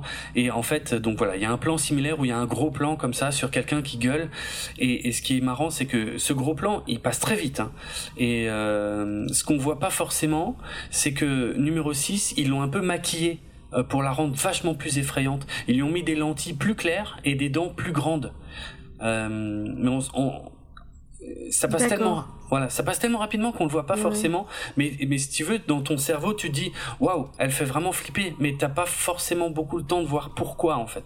Et c'est seulement si tu mets sur pause que tu vois qu'elle a des lentilles euh, que ses yeux ont pas la bonne couleur et qu'elle a des dents euh, qui qui ressortent vachement plus et tout. C'est assez c'est assez ouf comme technique mais c'est pas du subliminal mais pas loin tu vois. C'est une technique de réalisation c'est ce que j'allais dire c'est ce que hmm. j'allais te demander ouais on s'en approche parce que c'est pas caché ah non, c'est pas caché. Mais c'est très. Euh...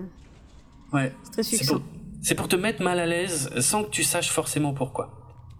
Voilà. Et, euh, et là, on voit que, que Baltar commence par. Euh, parce que donc, il a répété tout ce qu'a dit numéro 6. Donc, il lui faut euh, du plutonium, il lui faut une ogive nucléaire, ok? Et après, elle, elle s'arrête. Elle lui dit, tu te démerdes, maintenant tu trouves euh, à toi d'improviser. Donc il commence à improviser. Mais ce qui est intéressant, c'est qu'au milieu de la phrase où il improvise euh, une raison pour laquelle il pourrait avoir besoin de plutonium, eh ben on voit qu'il a une idée, une vraie idée, et que et que et qu'il prend confiance pendant la phrase et il dit oui, en fait, ça va me permettre de faire ci, ça, ça, ça, ça. Et c'est hyper subtil. Et je trouve euh, c'est c'est vraiment très très bien joué. C'est tout le jeu d'acteur en fait qui nous vend à ce moment-là le euh, ce qui est en train de se passer dans la tête de Baltar. C'est-à-dire il, commence la phrase en n'étant pas du tout sûr de lui et il la finit en étant très sûr de lui et c'est uniquement le jeu d'acteur qui fait ça et c'est euh, moi je trouve ça très très fort quoi. Donc voilà. Et Adama est d'accord, et finit par être d'accord, parce qu'il est, il a pas l'air d'apprécier quand même des masses l'idée. Il lui confie même qu'ils ont que 5 ogives en tout sur Galactica. Bref.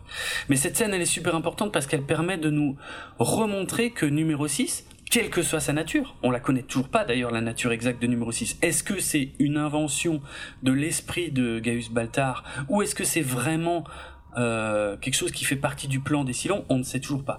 Mais en tout cas, ça nous permet de, de nous la remontrer comme une menace. Elle n'est pas juste là pour discuter avec Baltar en petite tenue comme on a vu dans les deux épisodes précédents. Euh, elle, elle, elle, représente quand même visiblement euh, une menace et un danger. Donc euh, c'est ça qui, euh, qui est important aussi dans cette scène. Donc voilà. Je te laisse, soit tu, si tu as quelque chose à dire sur cette scène, sinon on peut passer à la suite. Euh, non, non, je te laisse continuer si ça te gêne pas. D'accord, bien sûr. Parce que j'ai pas, je sais pas, enfin, moi je sais toujours pas quoi penser d'elle, donc. C'est normal. La, série fait en sorte que tu ne puisses pas savoir quoi en penser, hein, de toute façon. Alors on continue avec euh, le colonel Tai euh, qui euh, qui surprend le chef avec Boomer, mais qu'en fait il dit tout de suite, bon, il renvoie le chef Tyrol puisqu'il s'adresse à Boomer et il dit clairement il est au courant. Il dit que tout le monde est au courant d'ailleurs. Et il dit à Boomer, mais par contre maintenant stop quoi, en fait, stop. Avant c'était bon, ça passait, mais maintenant c'est la guerre, donc stop, terminez cette relation entre hmm vous, on arrête les conneries. Est-ce que tu as pourquoi? une question? Question pourquoi? En fait, je vois pas. C'est-à-dire que je vois pas en quoi ça, en quoi ça gêne. Si, je me doute bien qu'il y a des tas de raisons, mais euh, c'est c'est très étrange quand même de pas avoir le droit de d'être en couple avec euh, quelqu'un de son même euh, escadron ou je sais pas. Bah il y a des ouais il y a des y a alors je comprends hein, que que ça puisse questionner mais il y a bon il y a des il y a des motifs assez euh, assez précis. Alors euh, précisons on est on est dans l'armée aussi donc il y a un rapport oui, de je subordination. Sais, sais. Euh, Après, j'imagine que ça change, euh, ça change aussi euh, l'ordre de la hiérarchie, ça change aussi euh, la prise de décision. Bah c'est ça, exactement. En fait, le, le, le problème c'est ça, parce que j'ai fait des recherches euh, Oui. pour euh, pour savoir effectivement euh, pourquoi euh, ça pouvait poser problème, et, et en, en gros c'est assez simple. Hein. C'est que euh, dès lors qu'il y a un rapport de subordination, donc là Boomer elle est plus gradée que le chef Tyrol, donc le chef Tyrol doit obéir aux ordres de Boomer, mais Oui. euh, ça, ça peut poser plusieurs problèmes dans le sens où par exemple euh, Boomer peut être tenté de bah, d'épargner certaines tâches à Tyrol et de les confier euh, systématiquement aux autres, par exemple. Oui. Euh, ça, ça peut créer un déséquilibre. Oui, Mm. ou s'il faut choisir, euh, s'il faut choisir, je sais pas, un, un groupe euh, qui va prendre plus de risques que l'autre, on va peut-être pas mettre son mec dedans. Bah, Mais, exactement. ouais. Et ça, Bon. c'est c'est pas possible en fait. Enfin, c'est pas. Enfin, ouais. On peut on peut imaginer que oui, pourquoi ça pose problème. Mais après, ça, c'est dans le meilleur des cas parce que il y a euh, euh, l'autre problème, c'est aussi que euh, s'il y en a un des deux qui fait de la merde et que l'autre commence à le couvrir, ce qui est le cas Oui, ici. oui, en oui, plus. non, mais de toute façon, euh, je, je comprends bien, euh, je comprends bien tout ça. Hmm. Mais on peut pas l'éviter. On peut suis- s'empêcher physiquement, mais on peut Oui. pas l'éviter. Ça, je suis d'accord. C'est c'est c'est quelque chose d'humain et qu'on peut en vérité pas vraiment éviter quoi. Ouais, c'est vrai. Eh ben, eh ben oui, eh ben oui. Alors, est-ce Mm. que tu sais que 14% des couples se forment au travail? Ah ouais, quand même. Ah Bah oui, quand même. Et 62% des salariés ont déjà eu des relations entre collègues. Ah ouais, c'est plus de la moitié quoi. Ils sont pas forcément devenus des couples, hein, qu'on soit bien d'accord. Oui, oui, ok. Bah, tu es tout le temps, en fait. Euh, Bah, la c'est majeure ça. partie de ton temps, tu es quand même au travail, même si sur une semaine, tu fais 35, 40, je sais pas combien d'heures. Mm. Le reste du temps, c'est pour euh, manger, dormir et t'occuper de. Enfin, c'est pas vraiment du, du, du temps concret avec euh, d'autres personnes. Donc, au final, c'est quand même bien dans ton travail que tu, que tu vas passer le plus de temps social. Tout à fait. Et ben à l'armée, c'est pareil, quoi. Donc, euh, forcément, au bout d'un moment, plus tu vis des choses, quoi, avec eux. Donc, euh, Mhm. il se crée, euh, il se crée euh, ce qui se crée avec tous les humains, quoi. Ah mais ça, je suis totalement d'accord. C'est complètement humain. C'est c'est illusoire quelque part de l'interdire. Euh, Oui, tu mais- peux l'interdire physiquement, Ouais, ouais. mais, euh, mais c'est tout ce que tu peux interdire, quoi. Mhm. Mais Tu après, peux pas interdire l'amour. non, voilà, tu peux pas interdire l'amour. C'est idiot. Oh, c'est est beau. Mais, Oh là là, c'est beau. J'ai lu un article sur la- l'armée canadienne où ils expliquaient que euh, ce qui est interdit en vérité, c'est ce sont les manifestations physiques. Euh, C'est-à-dire que euh, ils ont pris conscience, je crois, que euh, c'est un peu illusoire d'interdire l'amour. Donc du Mhm. coup, ce qui est interdit, c'est surtout, euh, par exemple, si euh, si s'ils déjeunent ensemble au mess, il faut pas qu'ils se touchent la main ou qu'ils se tiennent la main, par exemple. Ça, c'est interdit.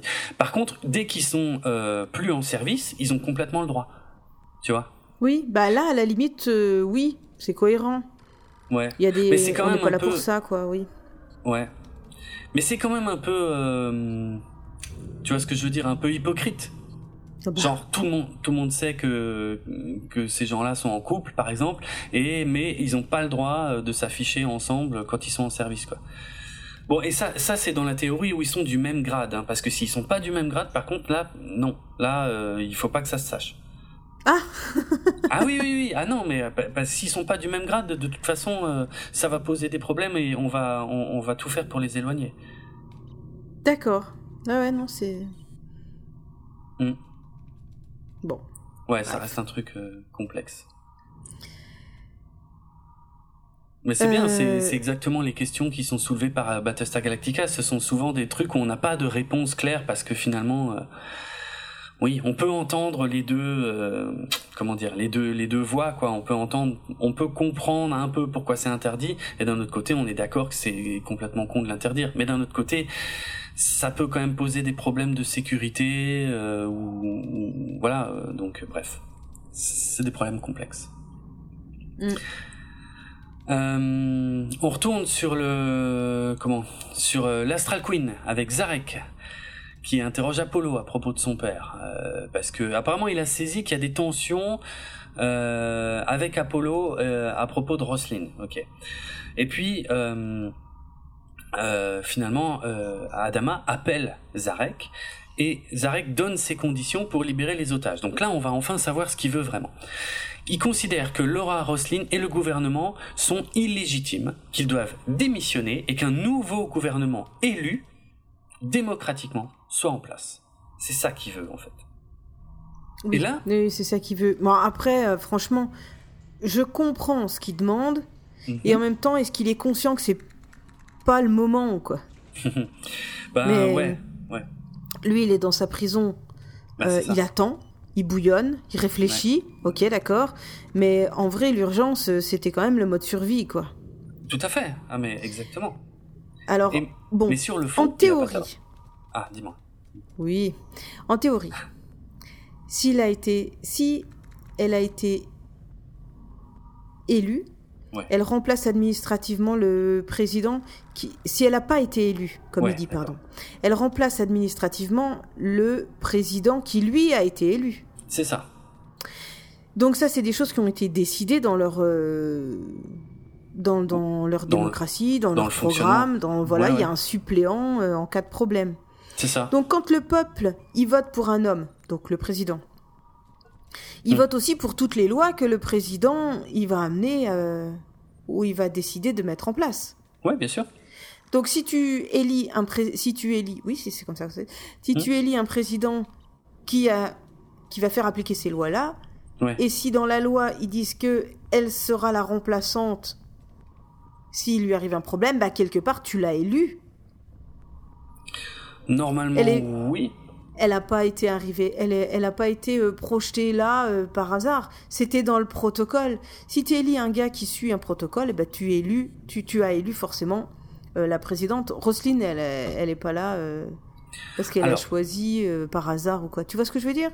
Je vois tout à fait ce que tu veux dire, mais euh, je, je ferai une réponse quand même en deux temps. C'est-à-dire qu'effectivement, aux États-Unis, quand un président est candidat euh, aux élections euh, présidentielles, effectivement, quand il se présente, il se présente avec son vice-président. Donc, euh, les, les gens élisent à la fois celui qui va être président et celui qui va remplacer le président si euh, le président a un problème. Donc, effectivement, ça, ça c'est tout à fait vrai. Mais euh, dans le cas de Roselyne, ce qui est, ce qui est intéressant, c'est qu'elle n'était pas vice-présidente du président Hadar. Maintenant, Euh, ils sont elle- tous morts. Voilà, ils sont tous morts parce qu'il y a effectivement cette, euh, cette euh, histoire de, de ligne de succession. Et donc, euh, et donc euh, effectivement, mais elle est légitime parce que ça fait partie du, ça fait partie du système. Effectivement, il y a cette ligne. On, on prend la liste et puis on regarde, ben voilà, et, on, et on s'arrête à ceux qui restent en vie. Quoi. C'est un vrai système qui existe aux États-Unis, qui existe aussi en France, hein, techniquement, euh, mais euh, où c'est pas, y a- on n'a pas de vice-président en France, mais je crois que c'est le président de l'Assemblée nationale en France euh, qui euh, prendrait le rôle du président s'il devait arriver quelque chose au, au président. Donc, ce que tu dis est vrai, en fait. Le système fait en sorte que normalement, en tout cas la personne qui est vice-présidente a été quasiment autant élue que le président. Mais là où Zarek a raison, c'est que euh, Roselyne, elle était quand même loin dans la ligne de succession. Donc, est-elle vraiment légitime? Euh, Selon les textes, oui. Mais euh, elle était secrétaire à l'éducation, quoi. Elle n'était pas vice-présidente. Donc il joue un peu là-dessus. Donc il a raison, Oui, c'est mais sûr, oui, je comprends. voilà. Je comprends son point de vue. Mm. Mais euh, mais elle est elle, elle elle est légitime. En fait, c'est ça qui est encore une fois dans une zone grise, hein, euh, non manichéenne. Euh, c'est que elle est à la fois légitime puisque c'est le système qui a été mis en place qui lui a permis d'accéder à ce poste, effectivement, de façon tout à fait normale. Et d'un autre côté, est-ce qu'elle l'est vraiment, vu que, euh, bah, euh, ah, elle a pas, elle n'était pas vice-présidente, quoi. Elle n'était pas appelée à remplir ce rôle non plus, quoi. Donc voilà, les, les, les deux peuvent s'entendre. Mais évidemment, Oui. euh, Zarek, lui, euh, il ah bah lui, c'est normal, il cherche les arguments pour aller en, en sa faveur. C'est C'est ça. logique. Mm, mm. Après, euh, après, voilà, je pense qu'il y a un moment pour tout. Ouais, on Et peut-être que ce qu'il dit est justifié, mais que c'est Mm. pas le moment. bon, ça on est assez d'accord. Ça fait que quelques jours hein, que les 12 colonies ont été détruites par les Silons. Hein. Donc effectivement, ouais, euh, dans l'urgence, on peut comprendre que euh, ce soit pas vraiment le moment de s'occuper de ça, quoi. S'il y a bien un moment où il faut de la stabilité, c'est en temps de crise. Si tu commences à changer les, les personnes euh, haut placées euh, au moment de la crise, tu es sûr que ça va être un bordel monstre. Hmm. Bah oui, tu, es juste déjà en train de chercher de l'eau pour qu'ils survivent. Tu crois vraiment que les gens, ils ont envie d'aller voter? C'est ça, c'est vrai. Non, c'est vrai, c'est vrai. Ouais. Mais il y a voilà, un fond de, de, justesse, je trouve, dans ce que dit Zarek. Mais effectivement, son timing est pas bon euh, et sa méthode est pas ouf non plus, euh, quoi qu'il arrive. mais bon. Euh, bon, par contre, tout le monde, quasiment toute la flotte a entendu le message de Zarek, hein, même s'il a été coupé. Euh, voilà. Adama, lui, il pense que le peuple ne va pas soutenir Zarek, mais Roselyne, elle, elle sait qu'il est populaire. Rappelons que Adama fait pas de politique. Roselyne, elle, ça fait des années qu'elle en fait. Elle sait qu'il est populaire. Et elle sait que ses demandes risquent d'être soutenues, et euh, parce qu'il y a déjà des émeutes au sujet du rationnement d'eau. Donc s'il y a des émeutes, c'est qu'il y a des gens qui sont en colère contre le gouvernement. Donc effectivement, elle a raison.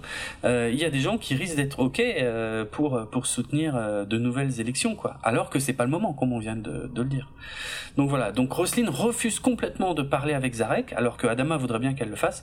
Mais non, elle, elle dit non, non, non, pas question. Ça lui donnerait de la légitimité et, et c'est ce qu'il veut et c'est ce qu'il cherche. Donc voilà, il y a là on rentre dans de la stratégie politique euh, dans la série. Et c'est assez important ce qui se passe. Ouais, c'est clair, bon, c'est intéressant. Alors, est-ce qu'il vaut mieux ne pas euh, mettre en lumière un futur conflit, hein, pour qu'il meure, hmm. ou crever l'abcès pour le régler? D'accord. Ah ouais, bah, c'est là toute la stratégie, effectivement. Euh, c'est là qu'il faut faire des choix. Qu'est-ce qu'on fait? On en parle dans l'espoir que ça meure, mais des fois ça marche pas, ou on n'en parle pas, mais au risque que ça nous explose à la figure plus tard. Je pense que c'est euh, le genre de choix auquel les politiques sont confrontés en permanence. ouais, tu vois, hein quand t'as un, quand as un taré euh, qui vient avec euh, toutes ces idées de merde, hmm. est-ce qu'il vaut mieux le faire taire tout de suite et auquel cas ça peut lui servir en disant ouais on censure, euh, bah, j'ai pas le droit de parler donc vous voyez il y a quand même quelque chose qui se trame. Ou alors est-ce qu'on le laisse y aller, on le regarde se planter hmm. et du coup au moins on a crevé la, on a crevé l'abcès. Euh, il est face à sa, il, est, face à, à la décision euh, du, des, de, de, du peuple ou de la société. Ouais, de la société, ouais, ouais, bien sûr. Bah, je pense pas encore une fois qu'il existe de réponse définitive à cette question, hein, mais c'est une question très intéressante, euh, oui, qui est soulevée par la série. Encore une. Mm. Il y a des choses, il y a des choses comme ça qui sont intéressantes à voir. Hmm. où la personne, elle fait un peu peur, un peu peur, et puis quand on vote, au final, euh, il se ramasse un petit pourcent ouais, C'est assez drôle. Oui, je pense à personne. ouais, c'est drôle, si on veut. Mais oui, oui, non, mais je vois ce que tu veux dire. C'est, disons qu'il faut pas, euh, il y a un mélange très bizarre entre la place médiatique et la place politique euh, de certaines personnes, effectivement. Bref, c'est un autre sujet, mais bien on, sûr, bien sûr. sera peut-être. Après, les, euh, le peuple aime bien avoir un porte-parole pour exprimer sa colère. Oui, bien sûr. Ah oui, oui, ah bah ça, oui. ouais. Ça, je, te certifie qu'on sera amené à en, reparler. Hmm, la psychologie des foules. Ouais, ah bah ça, on va en avoir. Hein.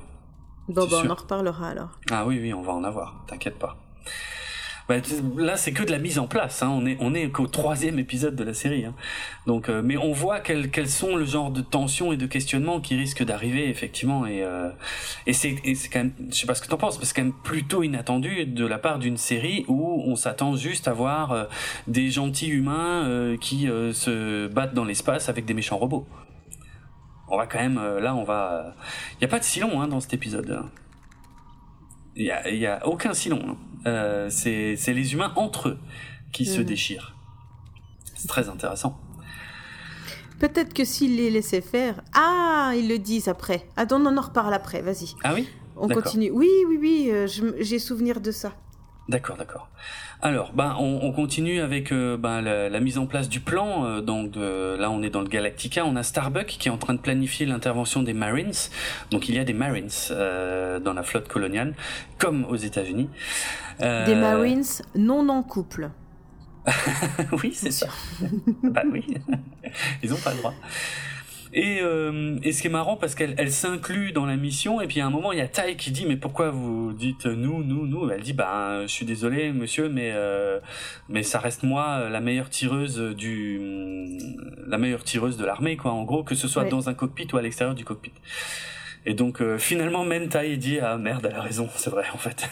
donc pour maximiser les chances il faut qu'elle y aille. Bon voilà. Et Adama lui il est clair et net il dit il faut que Zarek soit abattu on se débarrasse du problème. Bon, bah visiblement c'est ça la stratégie euh, d'Adama. Euh, alors, petite euh, remarque à propos de Ronald Moore qui admet euh, qui admet que c'était pas très crédible que Starbucks soit à la fois la meilleure pilote et la meilleure tireuse euh, au sol. Euh, il comprend les critiques qu'il a reçues sur le sujet, il en a reçu plein évidemment, et il avoue qu'il a préféré que ce soit Starbuck qui qui est le fusil sniper plutôt qu'un soldat lambda pour rajouter un peu plus de tension en fait dans les dans les dernières scènes. Mais moi j'ajouterais aussi que c'était pour donner quelque chose à faire à Starbuck dans cet épisode parce que sinon là on la voyait plus jusqu'à la fin quoi. Donc voilà, ça fait partie des, des, des, des trucs un peu grossiers qu'il faut accepter euh, dans les séries comme ça. Euh, ouais, c'est pas c'est pas rare. C'est comme Baltar qui est euh, scientifique mais dans tous les domaines en fait. Tu vois, c'est bon, c'est pareil. Sinon il y aurait trop de persos. Voilà.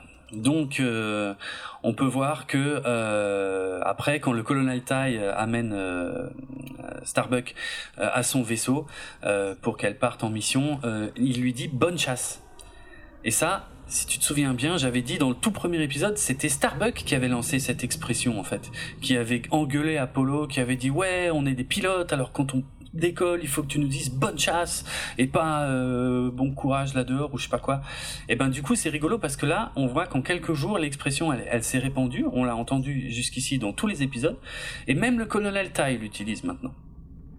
Donc voilà, c'est rigolo.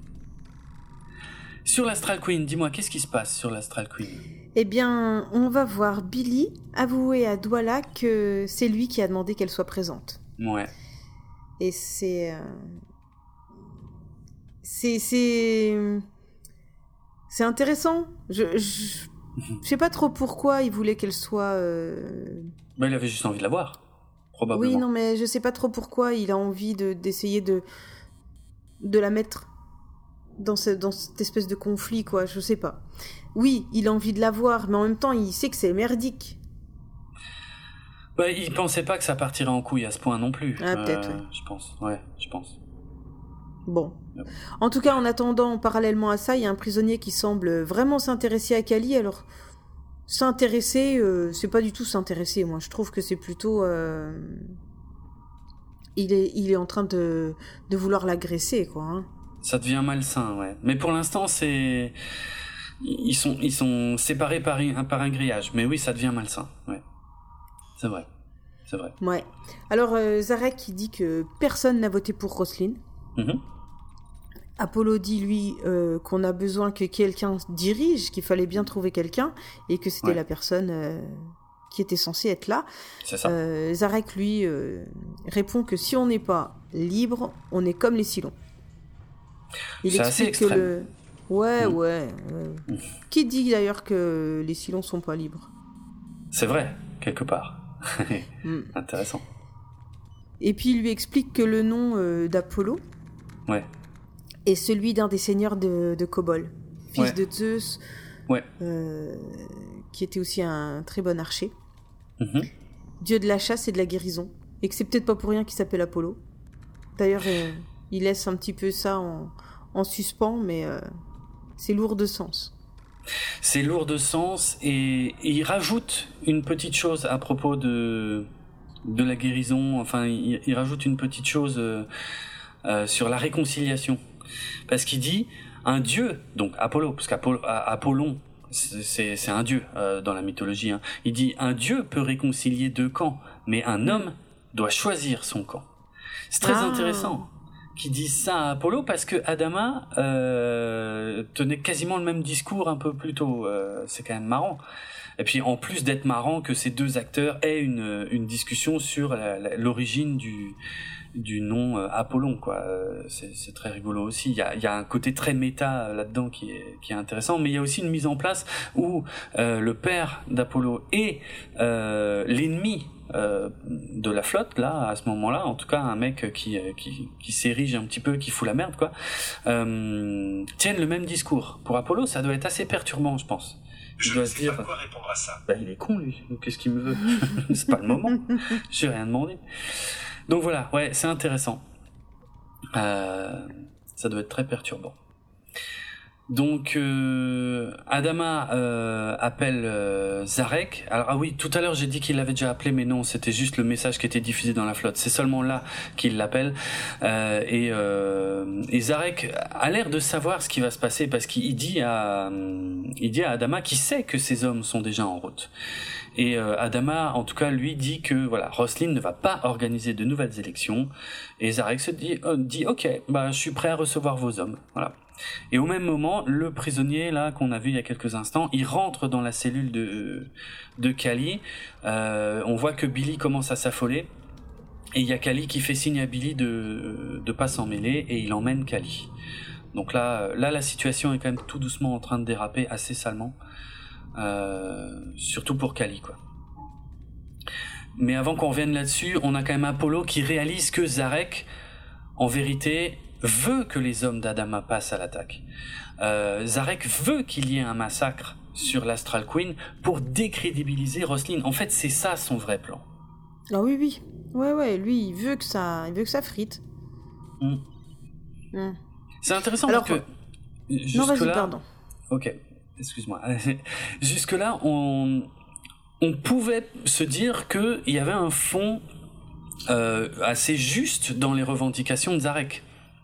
Et là, il y a une bascule où on se rend compte qu'en fait, non, c'est un salaud.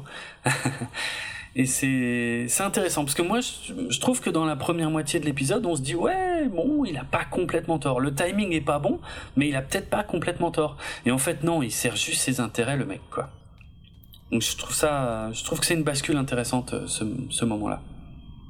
Mais oui, pardon. Qu'est-ce que, qu'est-ce que tu voulais euh, dire? Bah, euh, à ce moment-là, il y a une grande, il y a une grande tirade qui est assez marrante entre les deux, mhm. entre Apollo et Zarek, parce que si on la met en parallèle avec le fait que c'est l'acteur de l'ancienne série, il lui dit, en fait, vous voulez retrouver votre heure de gloire que vous avez perdue depuis il y a 20 ans. Ah, Est-ce que ce serait pas un clin d'œil au fait qu'il est dans l'ombre de Battlestar Galactica depuis tant d'années? Alors c'est un face à face peut-être entre les deux acteurs, tu vois c'est très malin. Euh, J'y avais pas du tout pensé, mais c'est vrai que ça se tient parce que il y a environ 25 ans d'écart entre les deux séries, donc ça colle. Effectivement, retrouvez votre heure de gloire que vous avez perdue depuis 20 ans. C'est sûrement pas un hasard. C'est sûrement pas un hasard. Euh, J'ai des anecdotes hein, que je donnerai euh, tout à l'heure, euh, effectivement, où Ronald Dimour, encore lui, même si c'est pas lui qui écrit l'épisode, il est toujours celui qui, qui, chuchote à l'oreille des scénaristes. Hein, donc, effectivement, Ronald Dimour s'est beaucoup amusé avec le fait que on est l'ancien Apollo. Et mais j'avais pas relevé ce dialogue. Et effectivement, il y a un double sens super intéressant. Tiens, c'est marrant. Et oui, c'est mm. sûr que c'est pas un hasard en fait. T'as raison. Bien vu. Bien vu. Mm. Et du coup, pendant ce temps, euh, Kali, elle s'est pas débarrassée de l'autre pervers. Alors, euh, pour, euh, pour euh, trancher, elle lui a mordu l'oreille. Ouais. Mais jusqu'au sang, quoi. Limite, elle lui a arraché l'oreille. Hein. Ouais, ouais. Et du coup, là, on apprend qu'elles ont une, reçu une formation pour se défendre contre ce, contre ce genre de situation. Je trouve que c'est assez nouveau. D'habitude, dans les séries ou dans les films, les femmes sont des victimes Mm. Et notamment à ce moment-là, elles sont souvent des victimes parce que bon, euh, c'est leur rôle. Là, pas du tout. Apprendre à se défendre en cas d'agression sexuelle, c'est quand même pas, c'est quand même pas rien. Non, non, c'est vrai, c'est vrai. Après, après, c'est techniquement une militaire. Donc oui, forcément. Ah ouais, mais ça empêche pas. Hein. Mais t'as raison, ça empêche pas. Non, non, t'as raison, ça empêche pas. Euh... Ouais, non, non, c'est super intéressant. C'est vrai, t'as raison. Parce que euh, il y a beaucoup de scènes de femmes qui se font agresser ou de scènes de viol qui sont filmées comme des scènes qui seraient excitantes pour euh, l'homme qui, qui, les regarde. Hein.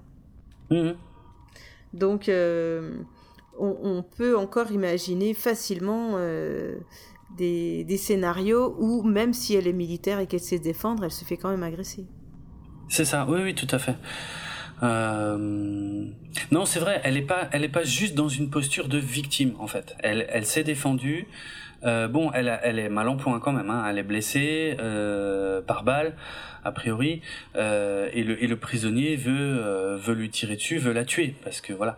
Mais elle est, mais c'est vrai que voilà, elle n'a pas été, euh, comment dire, elle s'est défendue. Et ça, c'est vrai que c'est pas si courant dans ce type euh, d'histoire, sachant qu'il y a plein de personnages masculins autour, tu vois, qui pourraient euh, qui pourraient la sauver. Mais non, elle s'est elle s'est défendue par elle-même. Et t'as raison, c'est quand même pas si courant. Ouais, t'as raison. C'est c'est une ça fait partie des, de de ce qui fait aussi la qualité de Battlestar Galactica. Hmm. Euh... Donc là, qu'est-ce qui se passe? hmm. Eh ben, euh... Zarek bah, ne. Hein? Vas-y, vas Pardon? Oui, oui, bon, elle est quand même blessée par balle, comme tu disais. Euh, il veut la battre et Zarek ne peut pas l'empêcher, donc Apollo prend l'arme d'un garde et tue le prisonnier. Ouais. Voilà. Puis, bah, comme il a l'arme en main, il met en joue Zarek. Ouais. Ça, c'est quand même une image euh, hyper forte. Hein. Le nouveau Apollo qui tient en joue l'ancien Apollo, c'est pareil. Hein. C'est pas du tout un hasard. Et c'est sûr que Ronald D. alors ça a dû faire hurler ceux qui n'aimaient pas la nouvelle série, mais qui se sont dit tiens, je vais quand même regarder cet épisode parce qu'il y a l'ancien Apollo qui joue dedans. Euh, ils ont dû être hyper choqués, et c'est sûr que Ronald D. a voulu jouer avec ça parce que c'est quand même symboliquement, c'est waouh, ça veut on dire. Tue le euh, vieux quoi, on tue bah, le exactement vieux ça. Ouais, ouais, c'est exactement ça. C'est pas rien, c'est pas rien. Il y a des symboles très très forts dans cet épisode. Hum, hum. Et c'est là que bon voilà, Zarek en tout cas là euh, ne peut plus rien faire, donc c'est là qu'Apollo lui dit je veux que tu demandes à tes hommes de travailler pour l'extraction de l'eau. Et là, il rajoute un truc qui choque Zarek. Il dit, mais je te promets qu'il y aura de nouvelles élections. Alors, ça, il est surpris, mais il accepte. Ah c'est ça. C'est ça. Et il y a Starbuck à ce moment-là qui, elle, euh, est avec son fusil sniper, qui est sur le point d'abattre Zarek. Euh, et Apollo s'en rend compte, mais il, il sauve Zarek, en fait. Il l'empêche d'être tué. Ouais, ouais. Bah, sinon, ça ferait de lui un martyr. Eh ben, je suis entièrement d'accord. Je pense qu'il a, il. A, il, a, il a entièrement raison. Ouais, c'est ça. Je pense que ce serait encore pire, effectivement. Ouais, c'était une très mauvaise décision de vouloir euh, tuer Zarek. Entièrement d'accord. Hmm. Mhm. Ok, bon bah voilà, la situation semble résolue. Euh, on arrive à la conclusion de l'épisode où euh, on est dans les quartiers, je crois, de Roslin. On a Adama et Roslin qui sont choqués par euh, ce que Apollo vient de promettre à Zarek. Et en plus, le fait qu'il a, il a laissé le contrôle du vaisseau Astral Queen aux prisonniers. Et il dit, il dit à son père, mais c'est bon, ils ont pas d'armes. Et son père lui répond, mais le vaisseau est une arme. Et visiblement Apollo n'y avait pas pensé. Mais bon, mais Apollo rétorque quand même que euh, bon, ils dépendent de la flotte, il faut qu'ils reçoivent des vivres et ils ont accepté de participer à l'extraction de l'eau, donc ils n'ont aucun intérêt de s'en prendre à la flotte avec le vaisseau. Donc euh, selon lui, la la situation est résolue. Mais par contre, Roslyn, elle, elle est choquée qu'Apollo se soit permis de promettre de nouvelles élections, quoi. Et là où Apollo est super malin et dit mais Madame la Présidente, de toute façon, il y aurait dû y avoir de nouvelles élections dans sept mois. Donc, mm, mm, mm. c'est la, c'est la loi en fait. Donc, je n'ai fait que respecter la loi, puisque dans tous les cas, il y aura de nouvelles élections, si vous respectez la loi. C'est ça. Ah. Et alors là, la réaction des deux. Vas-y, vas-y. Ah, non, toi. Non, toi d'abord. non, non mais la réaction des deux, elle est, elle est fantastique. Parce que là, ils sont tous les deux scotchés, parce qu'il a raison en fait, Apollo, dans ce qu'il dit. Mais, mais il s'est quand même permis un truc qu'il n'aurait pas dû. Mais, mais sur le fond, il a vraiment raison. Et j'adore Roslyn qui se tourne vers Adama qui lui dit C'est votre fils. Et lui qui est furax et qui dit Ouais, mais c'est votre conseiller. C'est vraiment comme des parents qui se renvoient la balle, tu vois, en, disant ah il tient vraiment de toi. Hein. Non non, euh, c'est ton fils. Non, c'est ton fils. Enfin bref, tu vois, tu vois genre. Et je trouve ça à la fois drôle et, assez puissant comme scène en fait. On sent que il est, il a un rapport maintenant très fort avec les deux, mais par contre les deux, eux, ne sont pas sur la même longueur d'onde. Ouais, ouais, Adama, je crois qu'il considère qu'Apollo a choisi son camp et que clairement, euh, Apollo est plus avec lui. Mais Apollo, lui, il est très fier de lui par contre. Hein. Ah oui, oui, bah moi je suis plutôt ok. Hein. Moi, moi, moi j'adore Apollo dans cette scène. Hein. Moi je trouve qu'il a, effectivement, il s'est reposé sur la loi. Et il, renvoie ça dans la figure de la présidente et d'Adama en, leur disant, voilà, la loi c'est ça, et vous comptiez bien la respecter, n'est-ce pas? C'est aussi pour ça que ça les met en colère, je pense. Oui, oui, oui, bah oui. Hmm. La solution, c'était lui qui l'avait. Ouais, bah elle est assez inattendue quand même, hein, parce que c'était voilà, c'est ni Adama ni Roslin n'auraient n'auraient fait ça quoi. Mais sur le fond, il a raison, ce petit con. donc euh, mhm. donc ça les énerve et euh, et c'est très malin, vraiment. Qu'est-ce qu'on a ensuite? Qu'est-ce qu'elle fait Starbuck euh, On en est à Starbuck. Bah, elle vient de partager un verre dans les quartiers du colonel. Ouais. colonel Taille. Oui. c'est un verre d'eau. Oui, il est vachement surpris. Parce que quand elle verse le truc, on pourrait penser que c'est de l'agneau ou un truc comme ça, tu vois. Et mm. en fait, il goûte, il dit, mais c'est de l'eau. Et c'est vrai, en fait. Donc elle vient, elle admet ses défauts. Mm. Ok. Et Tai lui répond que ses défauts à lui sont personnels alors que ses défauts à elle sont professionnels. Et il l'envoie chier. ouais. Elle, est marrante cette scène parce que c'est, elle nous renvoie à la fin de la mini-série où c'était le colonel qui venait euh, en quelque sorte s'excuser auprès de Starbuck euh, dans les quartiers de Starbuck et c'était elle qui l'envoyait balader. Bon bah il a pas oublié et maintenant c'est lui qui l'envoie chier. je trouve la scène euh, assez drôle. On, ne résout toujours pas le conflit entre ces deux personnages. Voilà. Alors, bah on a chef pas au troisième épisode, hein, faut pas Oui, bah on est, on est bien d'accord. on est bien d'accord. Mais on continue de l'entretenir, en tout cas, tu vois. Et de façon assez maligne, c'est ça que je trouve sympa. Voilà. On a aussi le chef Tyrol qui vient rendre visite à Kali à l'infirmerie. Bon, c'est normal. Elle a l'air d'aller bien. Elle sera vite sur pied. Ok. Mais on a une scène très importante euh, avec Apollo et Roslyn. Est-ce que tu veux nous en parler? C'est la dernière scène, je crois, euh, de l'épisode. Eh ben oui, alors qu'elle euh, lit un livre au lit, il la remercie et précise qu'il a juste voulu que la loi soit respectée. Et alors elle, elle admire ça.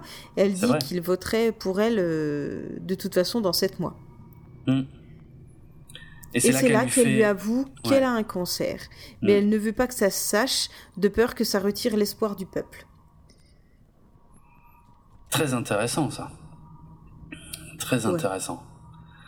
Euh, parce que c'est vrai, euh, Apollo n'y avait pas pensé puisqu'il n'avait pas l'info. Mais mm. dans sept mois, elle sera peut-être même plus là pour se présenter. Et du coup, il y aura qui d'autre, tu vois? Euh, Ça, il n'y avait pas pensé. Et effectivement... ça. Et puis euh, oui, son histoire de d'ôter l'espoir du peuple, on rappelle, ça ne fait que quelques jours que les colonies ont été détruites. C'est pas le moment d'annoncer des, des mauvaises nouvelles au peuple. Pour l'instant, ils tiennent, euh, je le rappelle, uniquement sur l'espoir de trouver la terre, dont on sait même pas si elle existe. Tu vois Donc euh, oui, c'est vrai. Bah eh enfin, Jérôme, elle existe.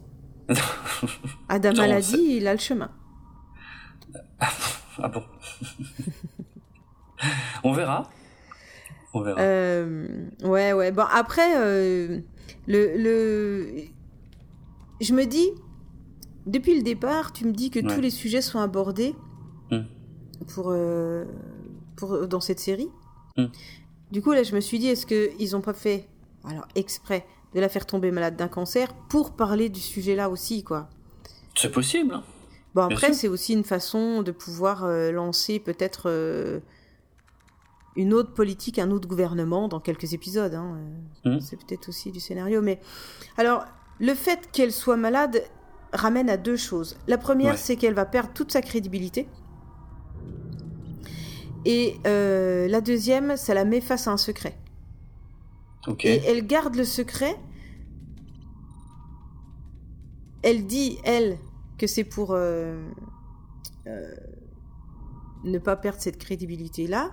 Mm. Mais il y a aussi, euh, je sais pas, il y a aussi beaucoup de gens qui gardent le secret de leur maladie. Ouais, bien dans sûr. la vie dans la vie réelle, tu vois. Hum, hum. Dans la vie réelle.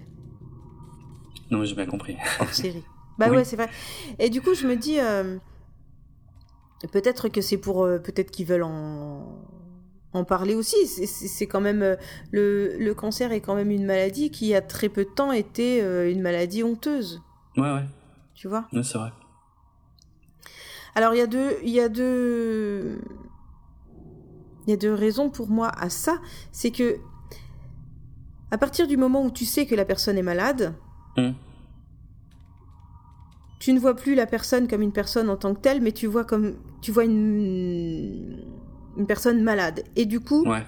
tu lui enlèves son crédit, tu lui enlèves euh, tout ce qu'elle est encore capable de faire, et tout ce qu'elle va faire sera ouais, mais de toute façon, elle est malade, elle peut plus faire bien, elle peut, tu vois, hum. Ouais, ouais. euh, t'es diminué. Alors que là, euh, qu'elle soit malade ou pas, elle fait très bien son taf, quoi. Hum. Donc il y a ça, euh, clairement, euh, qui, qui entre en jeu. Et il y a aussi Ouais. le fait qu'elle, elle le garde secret parce que euh, ça banalise la maladie. Ça la minimise. Pour mieux supporter, affronter les réactions des autres, euh, ben, euh, il vaut mieux pas forcément trop s'exposer. On, on, on, on s'expose pas du tout à, on s'expose moins aussi à l'angoisse que les autres vont nous renvoyer. Hum, Tu vois ce que je veux dire? Ouais, ouais. euh, il- T'entendras souvent euh, certaines personnes dire ben moi euh, après mon concert euh, j'ai perdu mes amis euh, je je compte sur les doigts d'une main les gens qui restent et tout C'est- Moi, ça me fait toujours halluciner quand j'entends des trucs comme ça, mais visiblement, oui, c'est répandu. c'est répandu et mais Mm. c'est parce que bah, la personne malade change forcément ça nous ramène à d'autres choses que Bien sûr. qu'est-ce qu'on vivait et en changeant on change aussi ceux qui sont en face de nous forcément Hum, hum. Mais il y a aussi un truc qu'il faut savoir, c'est que euh, ce, ce- ce genre de maladies qui proviennent, alors pas de nulle part, mais qui peuvent un peu tomber sur n'importe qui, parce qu'il Ouais. y a tellement de facteurs que t'es pas à l'abri, ça reste quelque chose de flou et ça reste quelque chose que tu as envie de, res- de, de garder éloigné de toi. Ouais. Euh, contrairement à une maladie virale, tu peux pas dire ouais bon bah elle a attrapé cette maladie bah oui forcément euh, vu ce qu'elle a fait tu vois elle a commis un acte qui entraîne euh, d'être malade alors que Mm. là bon euh, à part vraiment quand, quand on te dit oui bon en même temps en fumant trois paquets de clopes par jour tu peux pas t'attendre à autre chose mais Mm. des fois tu as juste un cancer parce que juste t'as pas de bol ou Bien sûr. Alors bien sûr il y a des facteurs mais t'es pas capable toi de, de déceler dans ton euh, dans ton hygiène de vie que ça va engendrer ça quoi du Mhm. coup t'en entends parler de loin mais c'est des personnes que tu connais pas et quand d'un coup ce sont des personnes que tu connais et qui sont proches de toi Mm. cette maladie qui est lointaine et que tu essayes de fuir devient complètement réelle. Et si elle Ah est réelle oui. pour tes proches, ça veut dire qu'elle est réelle pour toi. Et si Elle tes peut, proches ouais. peuvent la voir, ça veut dire que tu peux la voir. Ah oui. Du coup, tu es face à une réalité que tu n'es pas capable d'accepter. Et au lieu d'essayer d'accepter cette réalité, eh bien, il vaut mieux s'éloigner du proche et tu t'éloignes de cette réalité. Et du coup, cette maladie redevient quelque chose de lointain. Et c'est comme ça que le malade se sent forcément exclu, mais c'est juste qu'en fait, en face de lui, il a des... et ce sont des gens qui ont peur de l'avoir aussi. Rien à voir avec euh, ouh là là, c'est peut-être contagieux, mais ça, ça marcherait presque comme si tu dis. J'ai déjà entendu dire des gens, mais hey, j'ai un cancer, je suis pas contagieuse, quoi. Pourquoi euh, puis personne Ouais, ne ouais. vient me voir et tout? Mais en fait, c'est parce que ça nous fait peur à nous. Ah oui, ok, ouais. Ça nous renvoie. Oui, oui, c'est ce qu'on appelle un memento mori. Ça nous renvoie à notre Ah. propre mortalité. Eh ben oui. Ouais, je exact. pense. Du Ah ouais. coup, le malade, il voit ça, ben, il change aussi. Enfin bref, c'est un cercle vicieux, quoi. Où euh, Mhm. c'est des peurs que, que tu sais pas gérer autrement que par la fuite. Ouais. Donc Roselyne, elle, elle minimise et, et, le, et elle garde sa secret, c'est aussi une façon de fuir. Et, Ouais. en- et les gens qui vont euh, s'éloigner euh, d'un malade, c'est aussi une façon de fuir, quoi. Ouais, ok, de la peur, quoi. Bref. Euh, Intéressant. Voilà. Donc après, je sais pas euh, sur les épisodes suivants comment ça va se passer, mais à mon avis, euh, ça va rester secret un moment, quoi.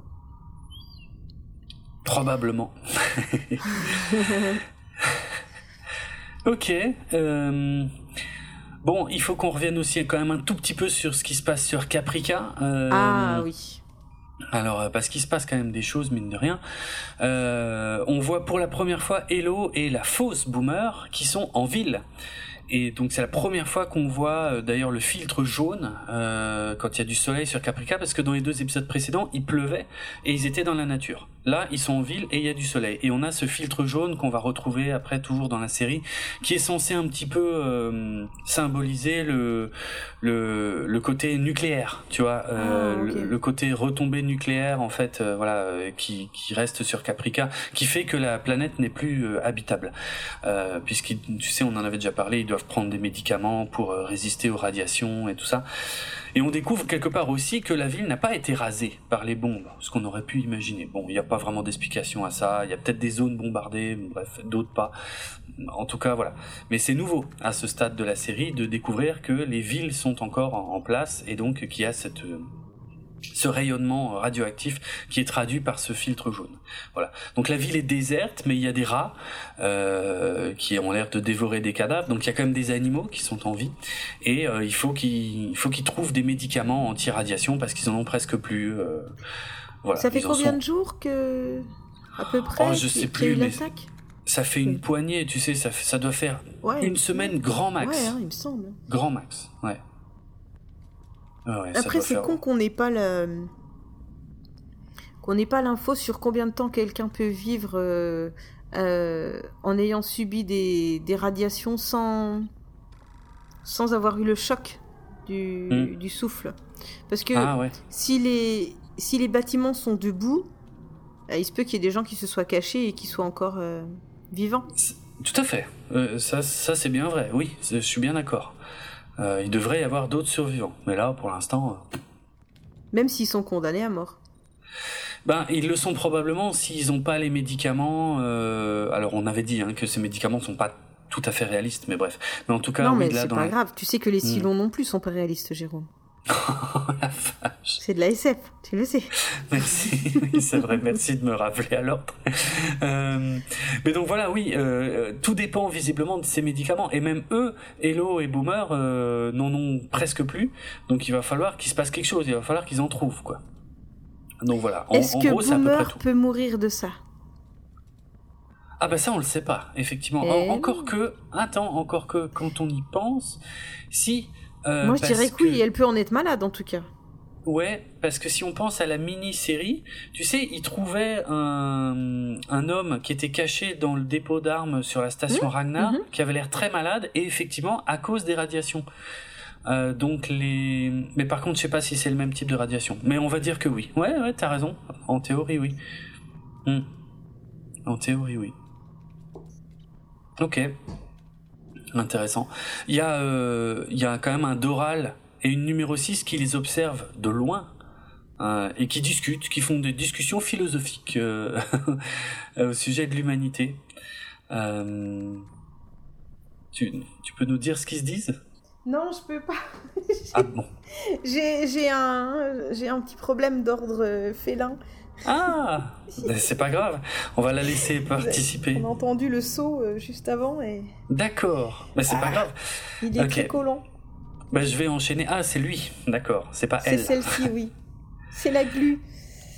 Ok. Bon, bah, c'est pas grave, je vais, c'est moi alors qui va dire.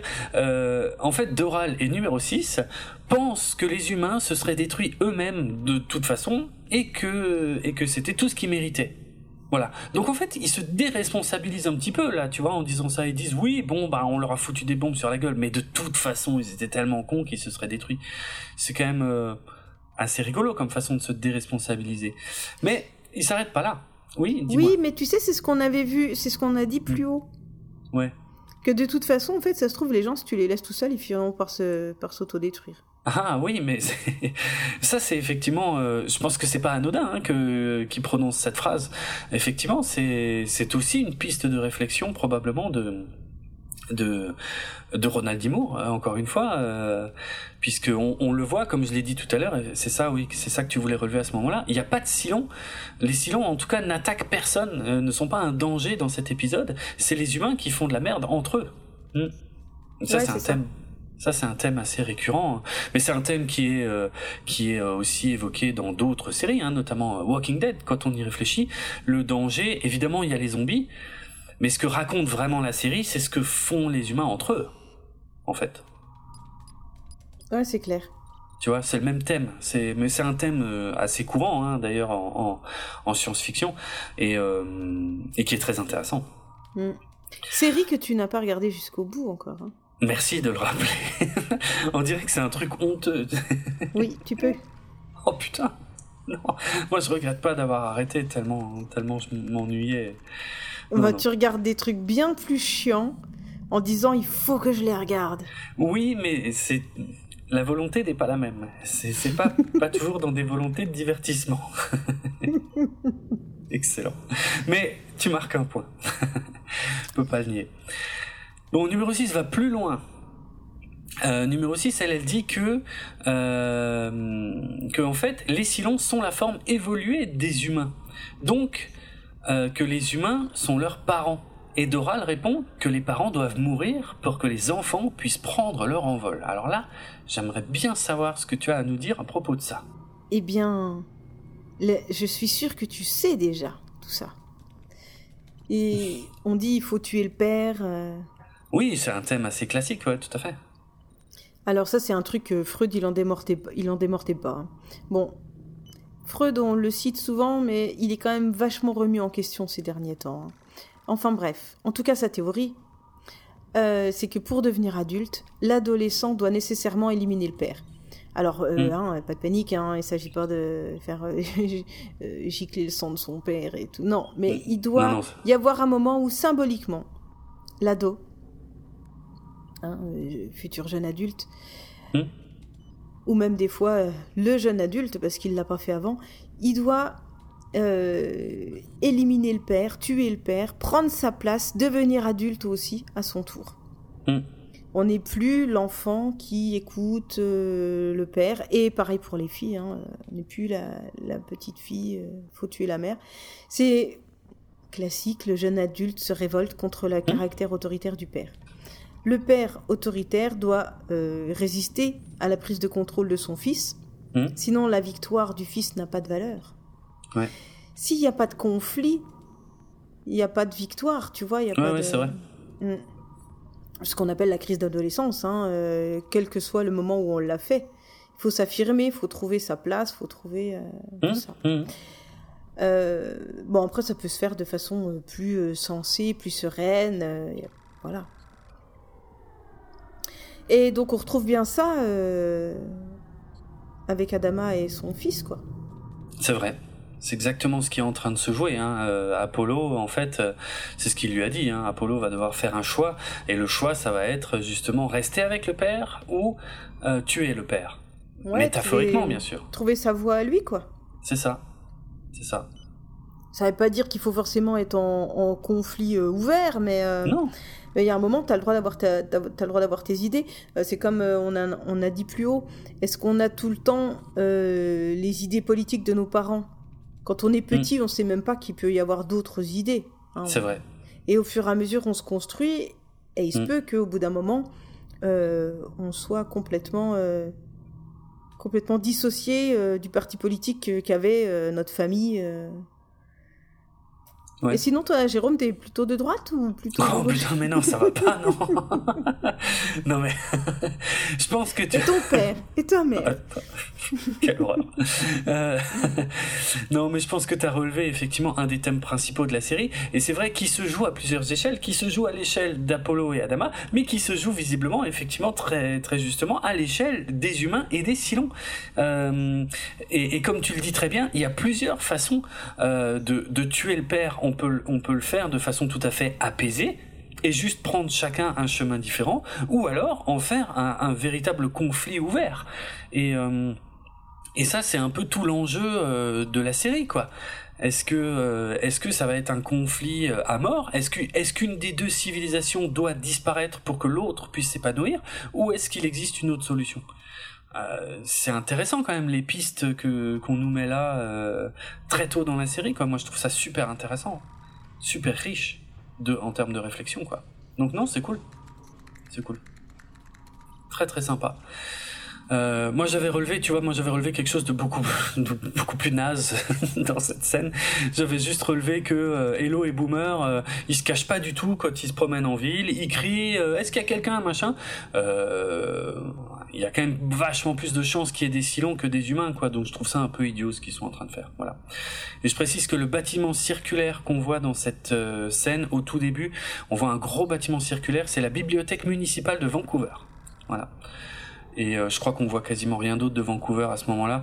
Et euh, mais si ma mémoire est bonne, par contre, ils sont vachement filmés en contre-plongée euh, dans ces plans-là.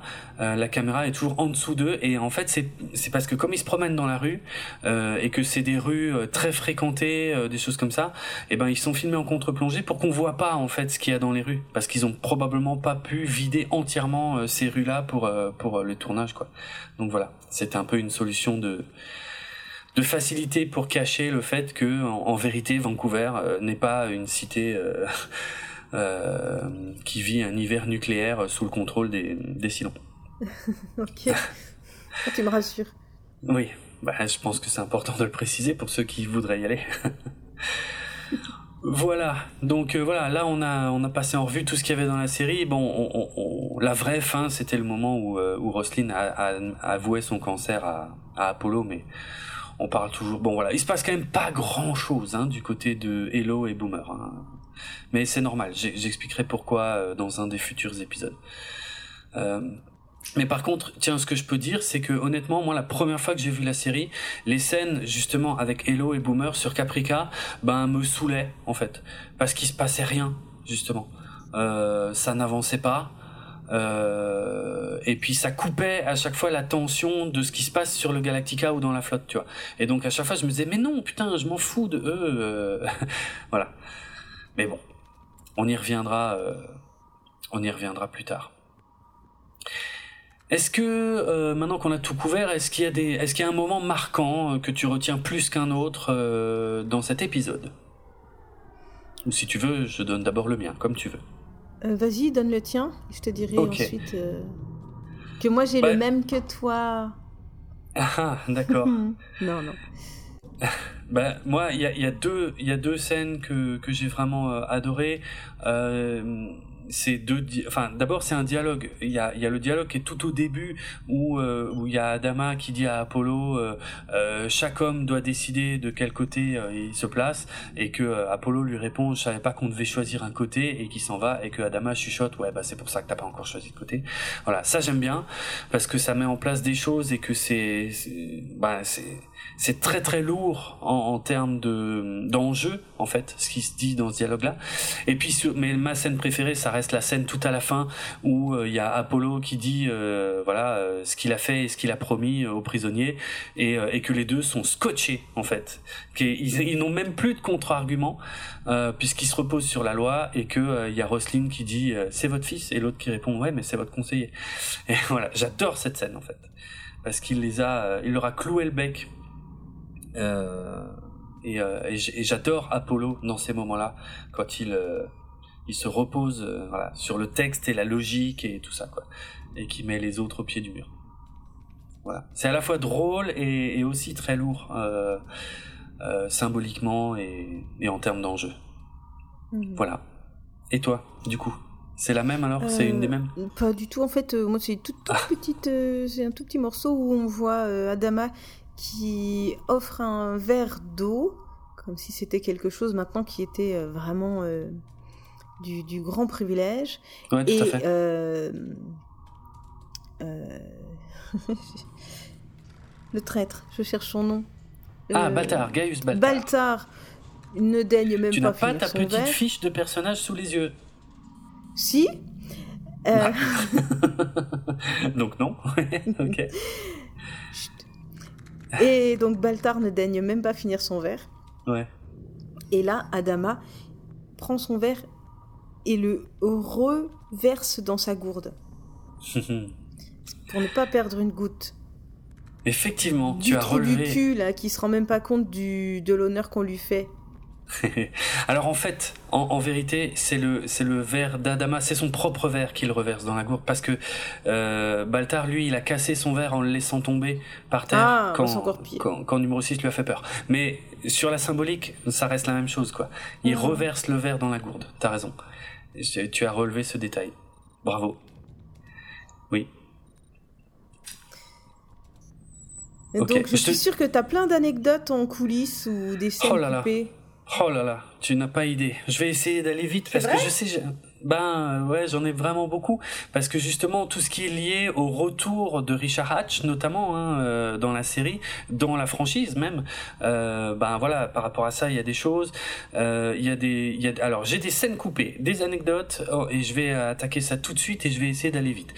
Dites-nous d'ailleurs dans les commentaires si ça vous plaît parce que j'ai toujours l'impression que j'ai ce long tunnel à dérouler tout à la fin où il n'y a plus que moi qui parle tout seul. Mais d'ailleurs, n'hésite pas à m'interrompre si, si tu n'as pas chat, bien sûr, parce que si tu as chat, hein, je peux pas, j'ai chat. Oui, j'ai toujours le chat, mais ça va, je peux parler. Ok, n'hésite pas à m'interrompre. Ok, cool. Mais euh, voilà. Euh, alors, qu'est-ce que je voulais dire? Ce que je voulais dire, tiens, c'est rigolo. Est-ce que j'ai fait une erreur quelque part? Euh, Tiens, je me suis noté que euh, il y avait une erreur sur le Blu-ray. Euh, ah oui, c'est ça. Il y a une erreur sur le Blu-ray concernant les scènes coupées. Parce que sur le Blu-ray, il y a marqué qu'il y a des scènes coupées de cet épisode, et quand on les met en route, en fait, c'est les scènes coupées de l'épisode précédent. Et j'avais dit dans l'épisode précédent, bah tiens, c'est bizarre, il n'y a pas les scènes coupées sur le Blu-ray alors qu'il y en a sur le DVD. Mais en fait, c'est parce qu'il y a une erreur sur le Blu-ray. Voilà. Euh, donc j'ai découvert, euh, découvert ça en, voulant lancer les scènes coupées de cet épisode. Il n'y a pas de scène coupée pour cet épisode. Par contre, dans le commentaire audio, euh, il y a plein d'informations de Ronald Dimour, notamment. Alors, par exemple, Ronald Dimour dit que selon lui, c'est le seul épisode de la saison qui n'est pas une histoire à suivre et qui possède un début et une fin. Bon, admettons, il y a quand même des éléments à suivre, moi je trouve. Euh, la chaîne avait peur que le personnage d'Apollo ait l'air trop antipathique vu ce qu'il faisait dans les premiers épisodes. Donc, avec cet épisode, c'était un peu l'occasion de rendre Apollo plus sympathique. Cet épisode, c'est aussi euh, l'occasion d'enterrer la controverse de l'époque où Richard Hatch, qui interprétait Apollo dans la série originale, était opposé au remake. Ça, j'en reparle un peu plus loin. Euh, Zarek, euh, il pose finalement quand même des bonnes questions sur la, légitimité du gouvernement et sur la liberté du peuple. Donc ça, même Ronald Dimour l'admet. L'idée de cet épisode vient d'un dialogue à la fin de la mini-série où le vaisseau, euh, l'Astral Queen, était mentionné avec les prisonniers. En fait, il a juste élaboré tout un, scénar avec ça.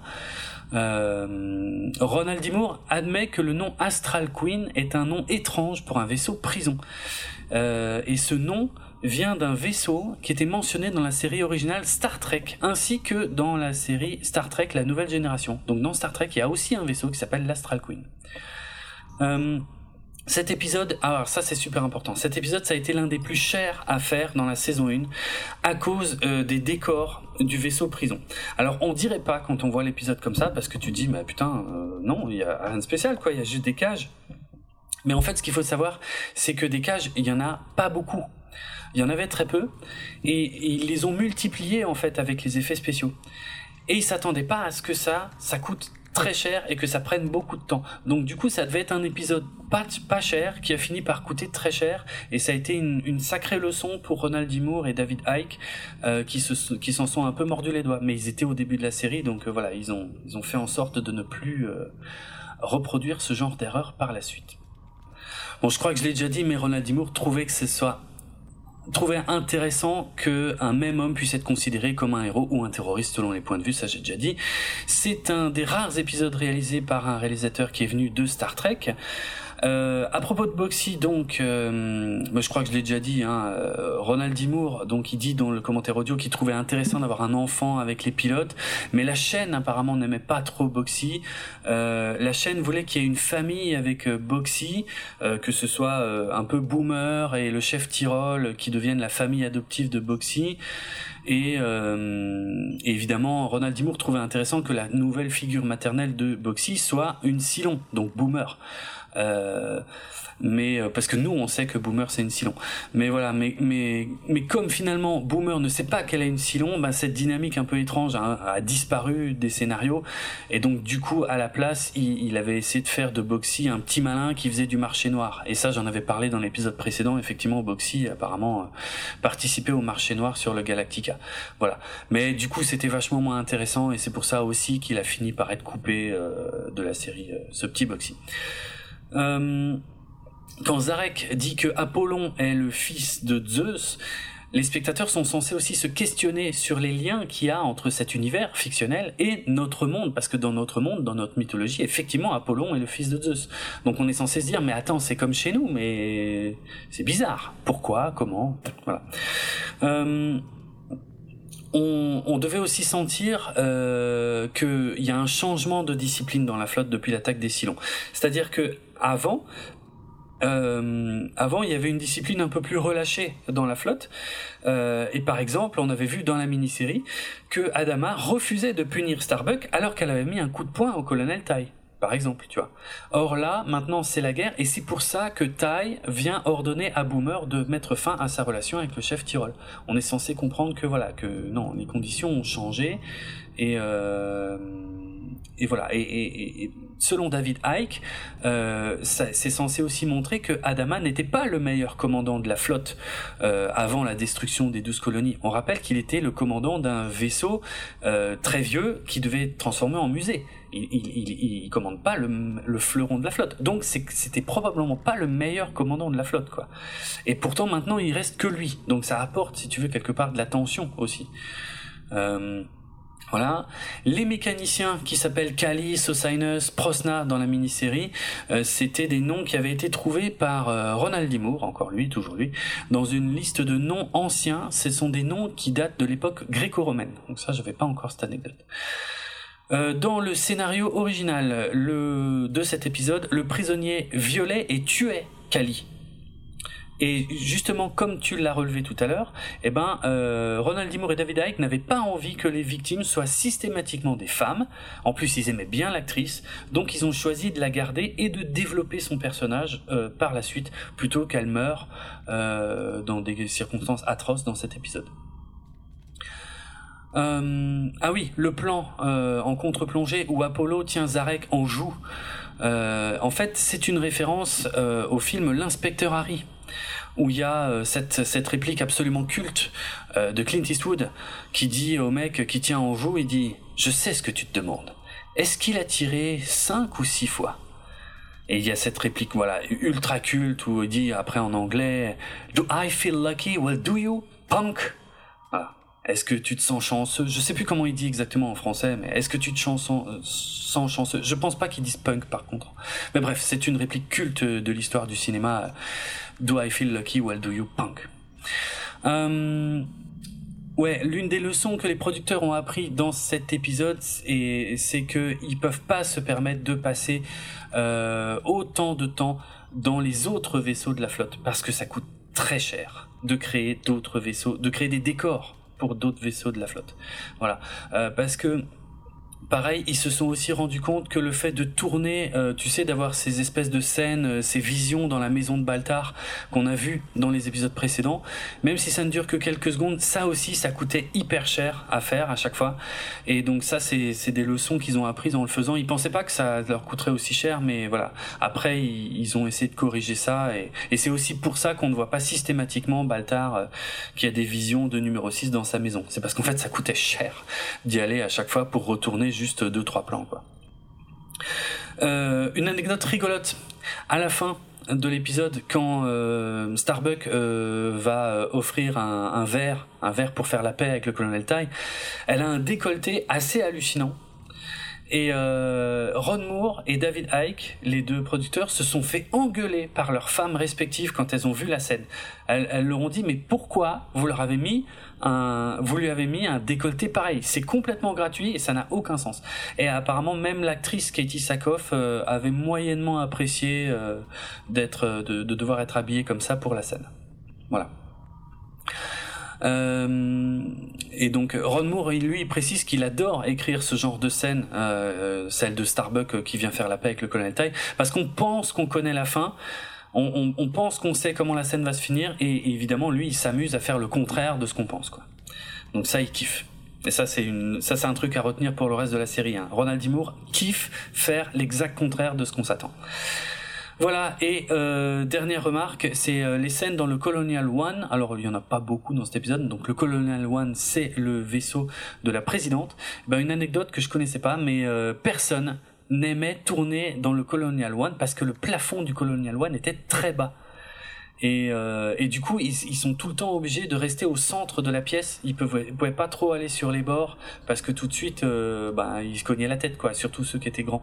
Donc euh, voilà, apparemment, personne n'aimait n'aimait vraiment tourner dans le Colonial One parce qu'ils étaient un peu coincés au milieu à chaque fois, euh, du coup.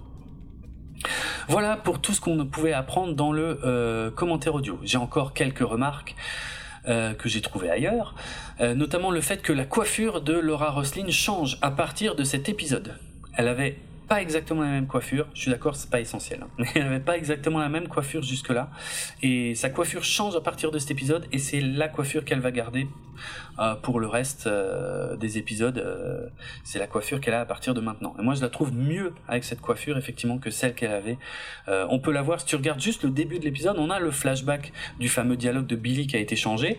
On voit la coupe qu'elle avait dans la mini-série et effectivement, euh, moi, je trouvais que c'était moins heureux. Bon, ça, c'est vraiment, c'est très personnel. Euh, évidemment, ça rappelle un petit peu euh, un épisode de la série originale euh, qui s'appelait, c'était deux épisodes qui s'appelaient le canon, le canon de la montagne glacée, où ils allaient recruter des prisonniers pour une mission très dangereuse sur une planète glaciale. Donc voilà, il y a un petit lien avec la, la série originale. Euh, Kali, tu sais, celle qui se fait agresser dans la prison. Euh, Kali, euh, donc euh, à la fin, elle a du sang, elle a du sang autour de la bouche et elle a du sang sur le ventre, là où elle a pris une balle. Euh, eh ben, elle a dit que le faux sang s'était fait avec du sirop de maïs et c'est hyper collant. Et euh, pour des raisons de, continu de continuité visuelle entre les différentes scènes, elle a dû garder sur elle euh, ben, le faux sang, aussi bien sur le visage que sur ses vêtements. Elle a dû garder ça toute la journée de tournage, y compris pendant la pause déjeuner, et elle dit que personne euh, n'a voulu venir s'asseoir avec elle euh, au moment de la pause déjeuner euh, parce qu'elle était, était toute collante, toute dégueulasse. Euh, évidemment, euh, tout le monde l'a deviné et on l'a dit. Ronald D. Trouvait que c'était très amusant de confier le rôle de Tom Zarek à Richard Hatch, l'ancien interprète d'Apollo, euh, puisque dans cet épisode, c'est celui qui questionne l'autorité et la validité des personnes en charge de la flotte, exactement comme Richard Hatch avait remis en cause l'intérêt du reboot de Battlestar Galactica et il trouvait que ça créait un parallèle intéressant. Donc comme tu l'as dit tout à l'heure Karine, effectivement, tout ça est volontaire, tous les sous-entendus qu'il peut y avoir par rapport au personnage de Tom Zarek sont totalement volontaires. Euh, Jamie Bamber, qui interprète le nouveau Apollo, lui, il était très excité de rencontrer Richard Hatch parce que lui, il était fan de la série originale quand il était petit, mais il était aussi un peu nerveux et un peu rancunier envers celui qui s'était fait la voix euh, de l'opposition envers la série réimaginée. Donc il était, euh, c'était assez, euh, il savait pas trop quoi faire. D'un côté, il avait hâte de le rencontrer, d'un autre côté, il se disait ouais, mais bon, c'est quand même celui qui nous a mis des bâtons dans les roues, quoi. Euh, Richard Hatch, justement, euh, l'ancien Apollo, lui, il s'est rendu compte que la, le nouveau Apollo était quand même vachement différent de ce que lui avait eu à jouer euh, à l'époque, et il a trouvé que la nouvelle approche était super intéressante. Il a été très professionnel avec tout le monde, il a été adorable avec tout le monde. En fait, il était l'opposé de son personnage de Tom Zarek, qui est, euh, qui est lui un vrai salaud. Euh, et, euh, et, il a tellement aimé tourné dans la nouvelle série Battlestar Galactica qu'il en est devenu l'un des plus grands défenseurs. Ça c'est assez euh, c'est assez rigolo. Euh, on reste là-dessus parce qu'il y a encore plein d'anecdotes sur euh, sur justement euh, Apollo, le nouveau, l'ancien. Euh, quand Jamie Bamber, le nouveau Apollo, a rencontré Richard Hatch, l'ancien Apollo, pour la première fois, il lui a dit, littéralement, il lui a dit, il n'existe qu'un seul Apollo. Moi, je joue Lee Adama et je n'essaie pas d'imiter ce que vous avez fait autrefois avec beaucoup de succès et vous représentez une grande partie de mon enfance. Voilà. Il lui a rendu hommage tout de suite et il lui a dit, moi, j'essaie pas de vous piquer votre place. Et je trouve ça assez classe. Et c'est intéressant parce que des années plus tard, Richard Hatch, l'ancien Apollo, a dit à Jimmy Bamber, le nouveau Apollo, il lui a dit je suis jaloux de toi parce que toutes les choses que tu fais avec ton personnage de Lee Adama sont les choses que j'avais envie de faire avec Apollo à l'époque. Mais notre télévision de l'époque n'était pas encore prête pour ça. Maintenant, je prends bien plus de plaisir à jouer Tom Zarek que je n'en ai jamais eu à jouer Apollo. Ça, c'est quand même classe. C'est euh, Ouais, franchement, c'est voilà quoi. Et c'est assez inattendu, mais c'est vraiment classe. Et je pense que et, Richard Hatch était quelqu'un de, de, de, de, très honnête et de très franc. Et je pense que s'il dit qu'il a préféré jouer Tom Zarek, euh, c'est qu'il le pensait vraiment quoi. C'était pas le genre à, à, à, dire à dire de la merde pour lécher le cul quoi. Donc euh, il y a un dénouement. J'avais déjà raconté donc comme je l'ai dit hein, dans, dans plusieurs épisodes précédents euh, euh tout le parcours de Richard Hatch euh, par rapport à Battlestar Galactica qui a été complexe par moment. Et il y a un dénouement vraiment vraiment très beau et très heureux à cette histoire. Et c'est pour ça que j'ai tenu aussi à raconter ces, tout ça dans les épisodes précédents. Voilà.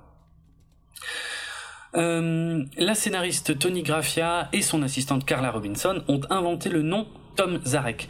Elle voulait un nom de famille avec un Z et leur premier choix de prénom c'était Peter. Elle voulait qu'il s'appelle Peter Zarek. Mais apparemment, le département légal d'Universal a fait des recherches et il existait déjà un Peter Zarek. Et donc ils ont refusé euh, et ils ont dit non, il faut que vous changez le prénom. Et donc c'est pour ça qu'il est passé de Peter Zarek à Tom Zarek. Euh, et puis, je pense que si le département légal a refusé, ça veut dire que peut-être c'était même un nom de marque ou je sais pas, ou un nom déposé, j'en sais rien. Mais en tout cas, ça existait déjà quelque part. Le numéro de prisonnier de Tom Zarek, c'est le euh, 893-893. Oui, deux fois. Et en fait, ce chiffre est un multiple de 47. Alors, il y a des gens qui se sont amusés à calculer ça. Ça me fait halluciner. Et je l'avais déjà dit dans un des épisodes précédents, mais euh, dans Star Trek, il y avait souvent des références au nombre 47. C'est pour ça que euh, ici, on a encore une référence au nombre 47 pour les, fans qui sont forts en maths. Le design de l'Astral Queen, le, vaisseau prison, c'est un design qui vient de la série originale de 1978. Euh, c'était euh, c'était euh, donc c'était un mais exactement le même design. Hein, il avait la même gueule et c'était le vaisseau prison dans la série originale de 1978. Voilà, il n'a pas du tout été inventé ni le nom. si le nom a été inventé, mais le design existait déjà en 78. Voilà. Oui, le nom est nouveau, mais pas le design. Et euh, cet épisode ne passe pas le test de Bechdel, puisque la seule interaction entre deux femmes, c'est lorsque Douala dit à Kali que tout va bien se passer quand elle est emmenée par un prisonnier. Donc, on ne peut pas dire qu'elle parle d'autre chose que d'un homme. Donc, cet épisode ne passe pas le test de Bechdel. Et c'est euh, la seule scène où il y a deux femmes qui se parlent dans l'épisode. Voilà. Je termine ces anecdotes avec euh, les mémoires de Richard Hatch, puisque l'ancien interprète d'Apollo dans la série originale, a publié ses mémoires euh, sous forme d'un double CD euh, qu'on peut écouter euh, sur les plateformes. moi, moi, je l'ai écouté sur une plateforme. Et donc, c'est ces deux CD où il raconte toute sa vie. Alors, je m'étais déjà pas mal servi du premier CD pour justement l'épisode où j'avais raconté un peu toute la vie de Richard Hatch après la série originale. Et là, j'ai écouté ben, tout le deuxième CD où il parle justement quasiment les trois quarts du CD où il ne fait que raconter justement comment il a été approché qu'est-ce qu'il a pensé euh, du fait de tourner dans la nouvelle série et tout. Donc, voilà ce qu'il en dit. Euh, Richard Hatch, il, lui, il pense que son Apollo original et Tom Zarek sont en fait des personnages beaucoup plus proches que ce qu'on pourrait imaginer, parce que ce sont tous les deux des idéalistes qui se soucient du genre humain, et que selon lui, si on mettait Apollo en prison pendant euh, une très longue période, il pourrait devenir Tom Zarek. Intéressant. Euh, Richard Hatch voyait aussi dans Tom Zarek un parallèle avec sa propre vie, effectivement, et une opportunité de dénoncer tout ce qu'il pense du système hollywoodien qui est plein de promesses non tenues. Donc là aussi, il s'est nourri de ça pour construire son personnage de Tom Zarek et, l'interpréter de façon euh, très juste. Euh, ah oui, il y a une anecdote que je connaissais pas du tout qui raconte dans ses mémoires. Euh, il dit que, euh, alors ça n'a pas de lien direct avec cet épisode, mais l'anecdote est vraiment rigolote. Il dit qu'au moment, à peu près à l'époque de la diffusion de la mini-série en 2003, donc là il n'avait pas encore vu euh, ou alors il venait juste de le voir, je sais pas. Mais en tout cas, il devait, il devait aller à une convention, une convention de science-fiction euh, en avion. Il était à l'aéroport, il était coincé dans une longue file d'attente et il avait peur de rater son vol. Et il y a une femme qui était un peu plus avancée que lui dans la file d'attente, qui l'a vu, qui l'a reconnu et qui lui a proposé d'avancer dans la file. Il était super content parce que c'était la première fois de sa vie que ça lui arrivait. Il s'est dit ah quelqu'un m'a reconnu voilà machin euh, donc voilà et il était euh, vraiment il, a bien appris il était très heureux donc après il peut prendre son avion sans problème et tout et à la fin de son vol comme il doit aller à une convention il est récupéré par les organisateurs de la convention et il revoit la même femme et donc il se dit bah apparemment elle va à la même convention que moi, tiens c'est marrant, et elle, elle vient, elle vient se présenter parce qu'apparemment elle ne s'était pas présentée avant. Là elle vient se présenter, elle dit bonjour, je m'appelle Katie Sakoff et c'est moi qui joue euh, la nouvelle Starbuck. Et en fait, il était choqué, mais il a compris pourquoi elle l'avait reconnue, et il était choqué, il savait pas du tout que c'était elle, et voilà, et du coup, ils, ont discuté, euh, notamment elle, elle lui a parlé des menaces qu'elle recevait par courrier euh, des menaces de mort, hein, euh, notamment qu'elle avait reçues par courrier avant même le démarrage de la série pour le fait que Starbucks soit devenue une femme. Euh, et, c'est en discutant avec elle qu'il s'est rendu compte que la nouvelle série n'était pas le truc qui craignait que ce soit en fait parce que lui quand il était opposé au reboot de Battlestar Galactica il, avait peur qu'ils en fassent une série à la con, un truc pour adolescents euh, complètement bidon, euh, voilà quoi. Et en fait, c'est en discutant avec elle qu'il s'est rendu compte, ah non, mais ça a l'air vachement plus profond quoi. Donc voilà. Elle est marrante cette anecdote. Sinon, euh, j'ai presque fini. le premier jour de tournage de Richard Hatch, il a été super impressionné par les moyens techniques euh, déployés pour la série. Et donc là encore, euh, il a été rassuré sur le fait que ce serait pas une simple série euh, pour adolescents, un truc à la con, un truc un peu cheap. et donc tout ça aussi a participé au fait qu'il finisse par être complètement un, un, grand défenseur du nouveau Battlestar Galactica, alors qu'avant il en était le principal opposant. Voilà. Lors de sa première rencontre avec le casting, c'était euh, c'était à la lecture du script. Donc c'est avant le tournage, hein, on réunit tout le monde autour d'une grande table et on lit le script tous ensemble. Et ben Richard Hatch, il était un peu nerveux et il se souvient que Edward James Olmos, le nouveau Adama, euh, l'a regardé assez froidement à son arrivée sans émotion. Et il s'est dit ah merde ça doit être euh, ça doit être à cause des à cause de toutes les insultes et les menaces que le casting a reçues euh, à l'époque où euh, Richard Hatch alors Richard Hatch n'a jamais incité personne à envoyer des menaces. Mais c'est vrai que vu qu'il était celui qui s'exprimait le plus sur le sujet bon ben voilà quoi il y avait forcément un peu de ressentiment mais donc il, ouais, il, appréhendait ça, mais c'est euh, à la fin de la lecture, il y a Jimmy Bumber, donc le nouveau Apollo, et Grace Park, Boomer, qui sont venus le voir, qui sont venus discuter et qui ont été adorables avec lui. Et, euh, et c'est là qu'il a commencé vraiment à être à l'aise. Et voilà. Et, et, sa participation à cet épisode et aussi bien euh, l'accueil qu'on lui a finalement fait, qui était positif euh, au final. Et puis euh, le, tout le talent qu'il a mis dans la construction de son personnage de Tom Zarek, bah, ça lui a permis de revenir dans la série. Et il a vraiment adoré euh, cette cette expérience parce que il était possible d'aborder des sujets beaucoup plus difficiles et beaucoup plus complexes qui étaient inaccessibles à la série originale en 1978 à cause de l'époque, à cause du manque de courage des décideurs de la chaîne et à cause de l'orientation familiale de la série originale, comme on l'avait déjà dit. Dernière anecdote, au final, il considère, Richard Hatch, que la série réimaginée lui a permis de faire le meilleur travail d'acteur de sa vie, et en plus, il est très heureux que cette série ait permis à la science-fiction d'être prise très au sérieux à grande échelle, car c'était aussi l'un des grands combats de sa vie. Voilà. Content de finir sur, euh, sur cette note très positive à propos de Richard Hatch. Euh, Une belle réconciliation. Ouais, c'est une belle réconciliation, ça s'est vraiment bien fini et c'est euh...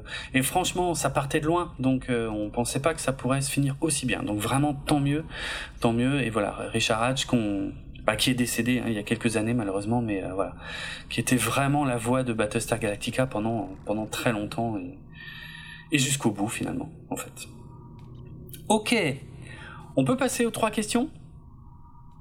Alors oui, on pourrait passer aux trois questions, effectivement, mais encore une fois, Jérôme, t'as pas écrit les questions en avance sur le conducteur. mais n'importe quoi. Comment je peux les préparer, moi? Comment je peux tricher? En apprenant l'épisode par cœur. Non, mais tu n'es pas censé tricher. Mais ah rassure-toi, je dis trois questions, mais en fait, il y en aura que deux parce qu'il y en a une à laquelle tu as déjà répondu et je suis très déçu. Tu oh as noté un détail. Oh, repose-la moi. Alors, c'est parti pour les trois questions.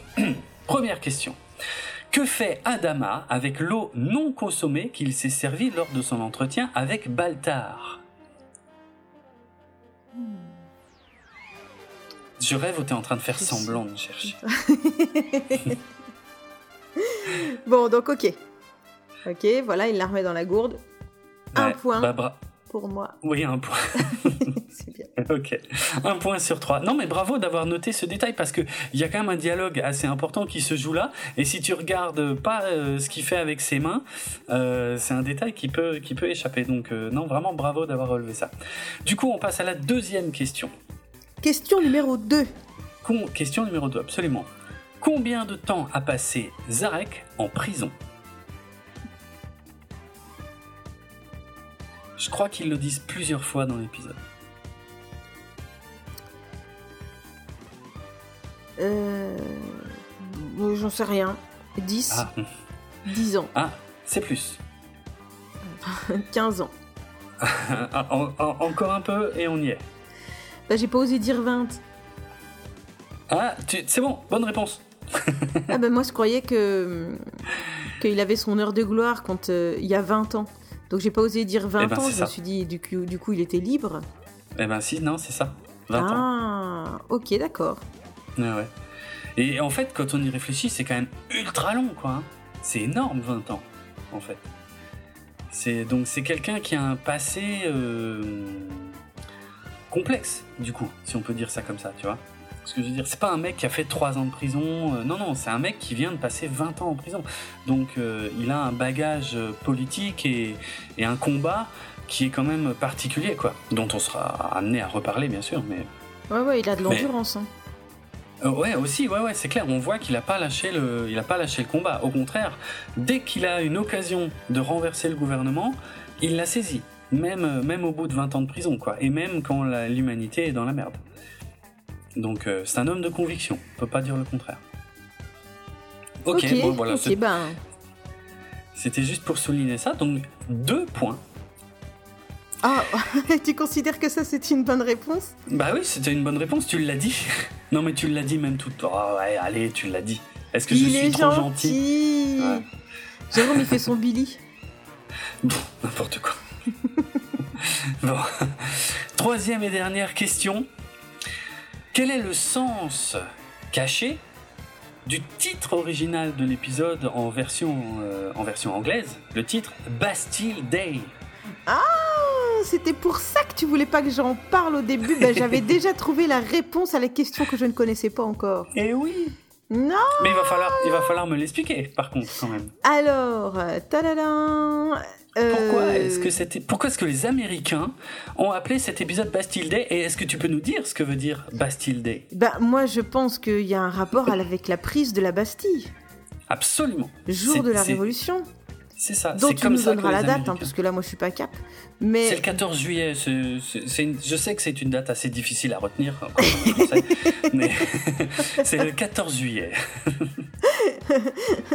à part pour mon anniversaire, je retiens aucune date. Et encore, je, connais la date de mon anniversaire, mais hier, on m'a demandé mon âge, j'ai réfléchi. Alors, tu sais. non. mais moi, je le sais. Mais voilà, c'est le 14 juillet.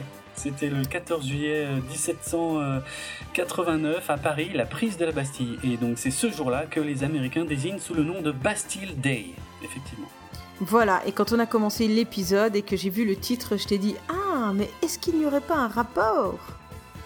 Et tu m'as dit On mhm. en reparlera. Mhm. D'accord, eh d'accord. C'était la troisième question. Bon, bah, tu vois Trois points eh ben, sur trois. mais, oui, mais sauf que tu m'as pas encore expliqué quel était ce rapport.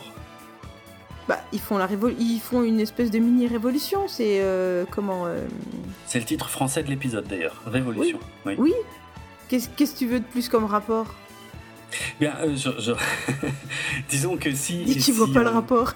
oh non, non. Si si. oh non. T'as réussi à le placer. J'hallucine. non, alors il n'y a pas d'histoire de genoux. Non, mais bref. Non, mais c'est juste que c'est l'histoire euh, d'une euh, d'une contestation du pouvoir en place qui ah, c'est ça que tu voulais que je dise. Oui, c'est ça que je voulais que tu dises. C'est que c'est une, une la prise de la Bastille. Ok. Une émeute qui part dans une prison, mais qui questionne le pouvoir en place. C'est ça le lien en fait. Euh, hmm. avec la prise de la Bastille. L'injustice de l'emprisonnement et et la et la et la comment je dirais et le fait que le peuple soit pas libre. Voilà, notamment. Ouais, ouais, tout ça, ouais, voilà. C'est marrant hein, que des Américains aient pensé à ça. Euh, pour donner. Alors, je sais pas si je l'ai déjà dit, mais tous les titres d'épisodes de Battlestar Galactica en anglais sont des jeux de mots ou des références à des choses très précises. Et souvent, euh, dans 99% des cas, en français, tous ces jeux de mots ou ces sous-entendus disparaissent complètement et ils remplacent ça par un mot tout bête. Genre là, ils ont mis Ouais, ben on va pas appeler, on, va quand même pas appeler ça prise de la Bastille, hein. Ce serait juste une traduction trop littérale. Non, non, il faut qu'on mette autre chose. Il faut qu'on appelle ça mhm. révolution. Bah, c'est idiot du coup, je trouve c'est dommage parce qu'il y a une symbolique euh, hyper forte en vérité.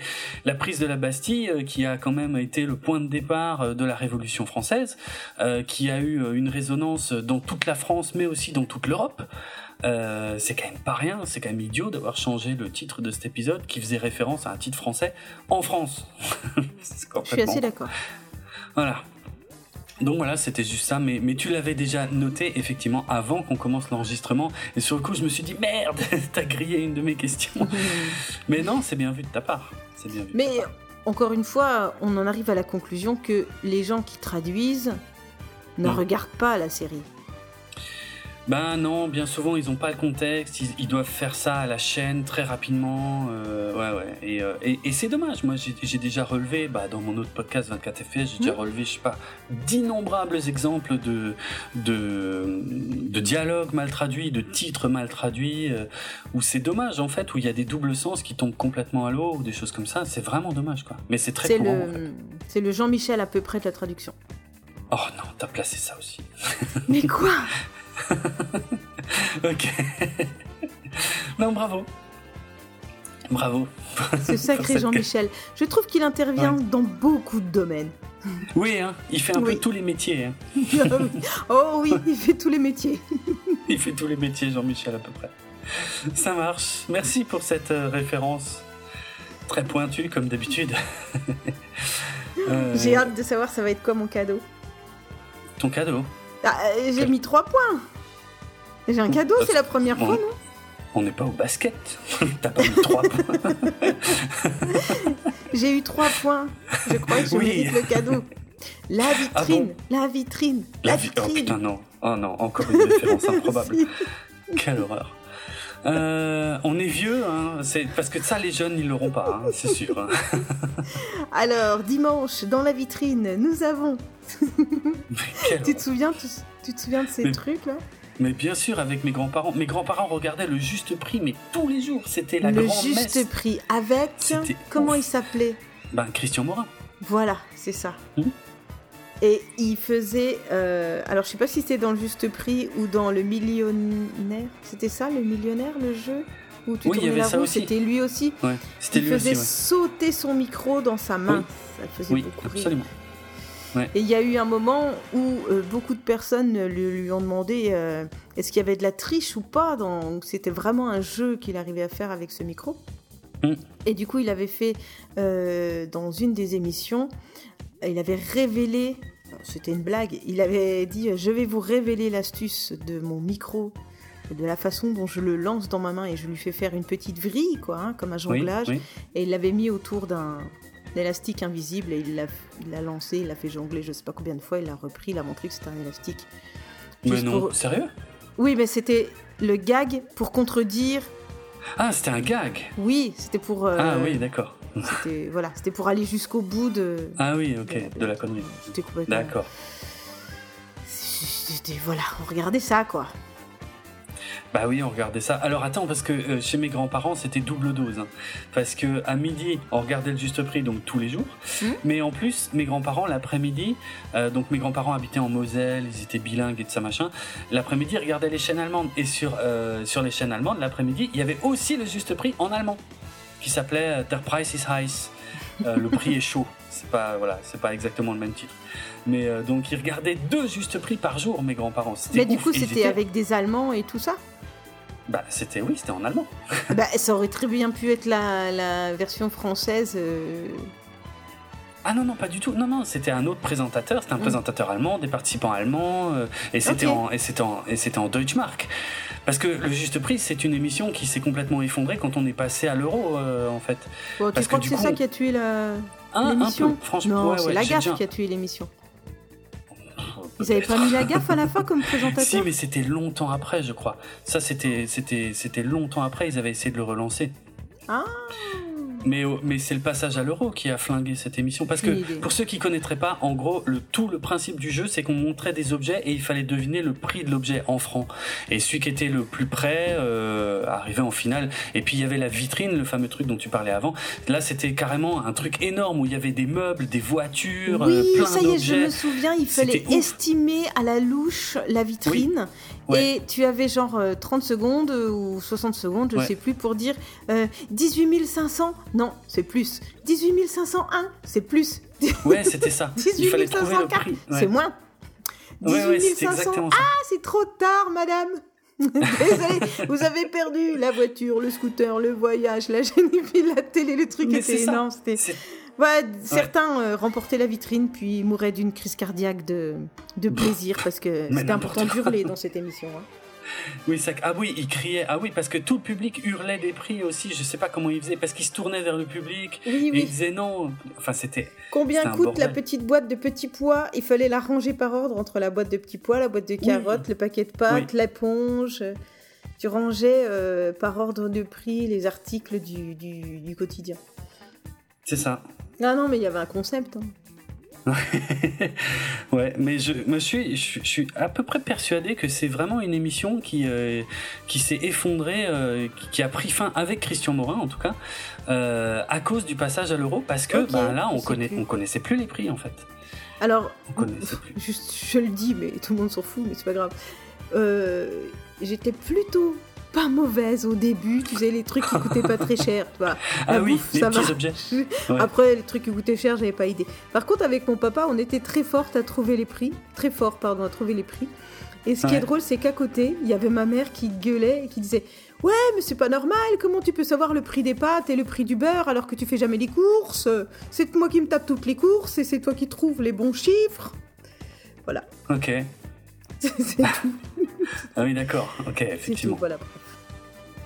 Ah, c'était une Euh. époque où on regardait tous la même télé, la même chaîne. Ah oui, ça c'est clair. Ah ouais. Tu vois, je suis en train de vérifier les dates. Le juste prix s'est arrêté sur TF1 le 31 août 2001, donc quelques mois avant le passage à l'euro. Mais aussi bizarre ça puisse paraître, euh, France 2 a repris le jeu euh, à partir de fin 2001 jusqu'au 19 janvier 2002, donc vraiment pas longtemps, et c'était présenté Ouais. par Patrice Laffont sous le nom de Le Juste Euro. Et c'était un quoi. échec, et c'était un Ah bah échec oui. total d'audience, total. Ça n'a pas du tout marché. Voilà. Et en fait, ils ont repris en 2009 effectivement avec euh, la gaffe. Donc beaucoup, beaucoup, beaucoup plus tard, une fois que les gens avaient intégré les prix en euros, parce que à partir de 2001, on savait plus les prix des trucs. quoi. C'était très difficile. Donc voilà, et c'est à la base c'est un format américain qui s'appelle The Price is Right. C'est pour ça que c'était décliné dans plein de pays comme la France, l'Allemagne et j'imagine plein d'autres. Voilà, voilà. C'est bien qu'on parle de ça. Oui, c'est important euh, de. Enfin bref. Bon, Mm. eh bien, est-ce que tu veux euh, conclure sur ce sur ce beau souvenir? Ah oui, oui, oui. Bah écoute-moi, euh, en tout cas, euh, voilà. Enfin, j'ai dit tout ce que j'avais à dire sur cet épisode. En tout cas, tu peux, tu peux, tu peux terminer l'épisode si tu le souhaites. Eh bien, je vais terminer l'épisode effectivement. Alors, le podcast. Là, pardon pour le micro. Le podcast Galactifrac fait partie du label Podchose. Il est disponible sur PodCloud ainsi que sur Apple Podcast, Spotify, Deezer, Amazon et de nombreuses applications iOS. Euh, Google Podcast aussi sûrement. Oui, oui, je l'ai pas écrit. Oui, je l'ai pas écrit. T'as raison, mais Et- Google Podcast. ouais, absolument. parce que je suis en train de tester ça en ce moment. Ah tiens. Sans oublier YouTube, qui est des fois le plus facile pour faire découvrir euh, notre émission aux, aux gens qui ne connaissent pas du tout euh, le Ouais, podcast. les podcasts. euh, ouais, Ouais. voilà. Euh, des On, fois, on a de plus en plus. Pardon. Ah, parce que des fois, quand on m'en parle et que je dis, bah tiens, on fait ça ou quoi, le plus facile quand ils ont un téléphone en main, c'est d'aller sur YouTube pour leur, Ah oui, oui. pour leur montrer. C'est vrai que c'est pas ce qu'on aime, mais ça marche bien.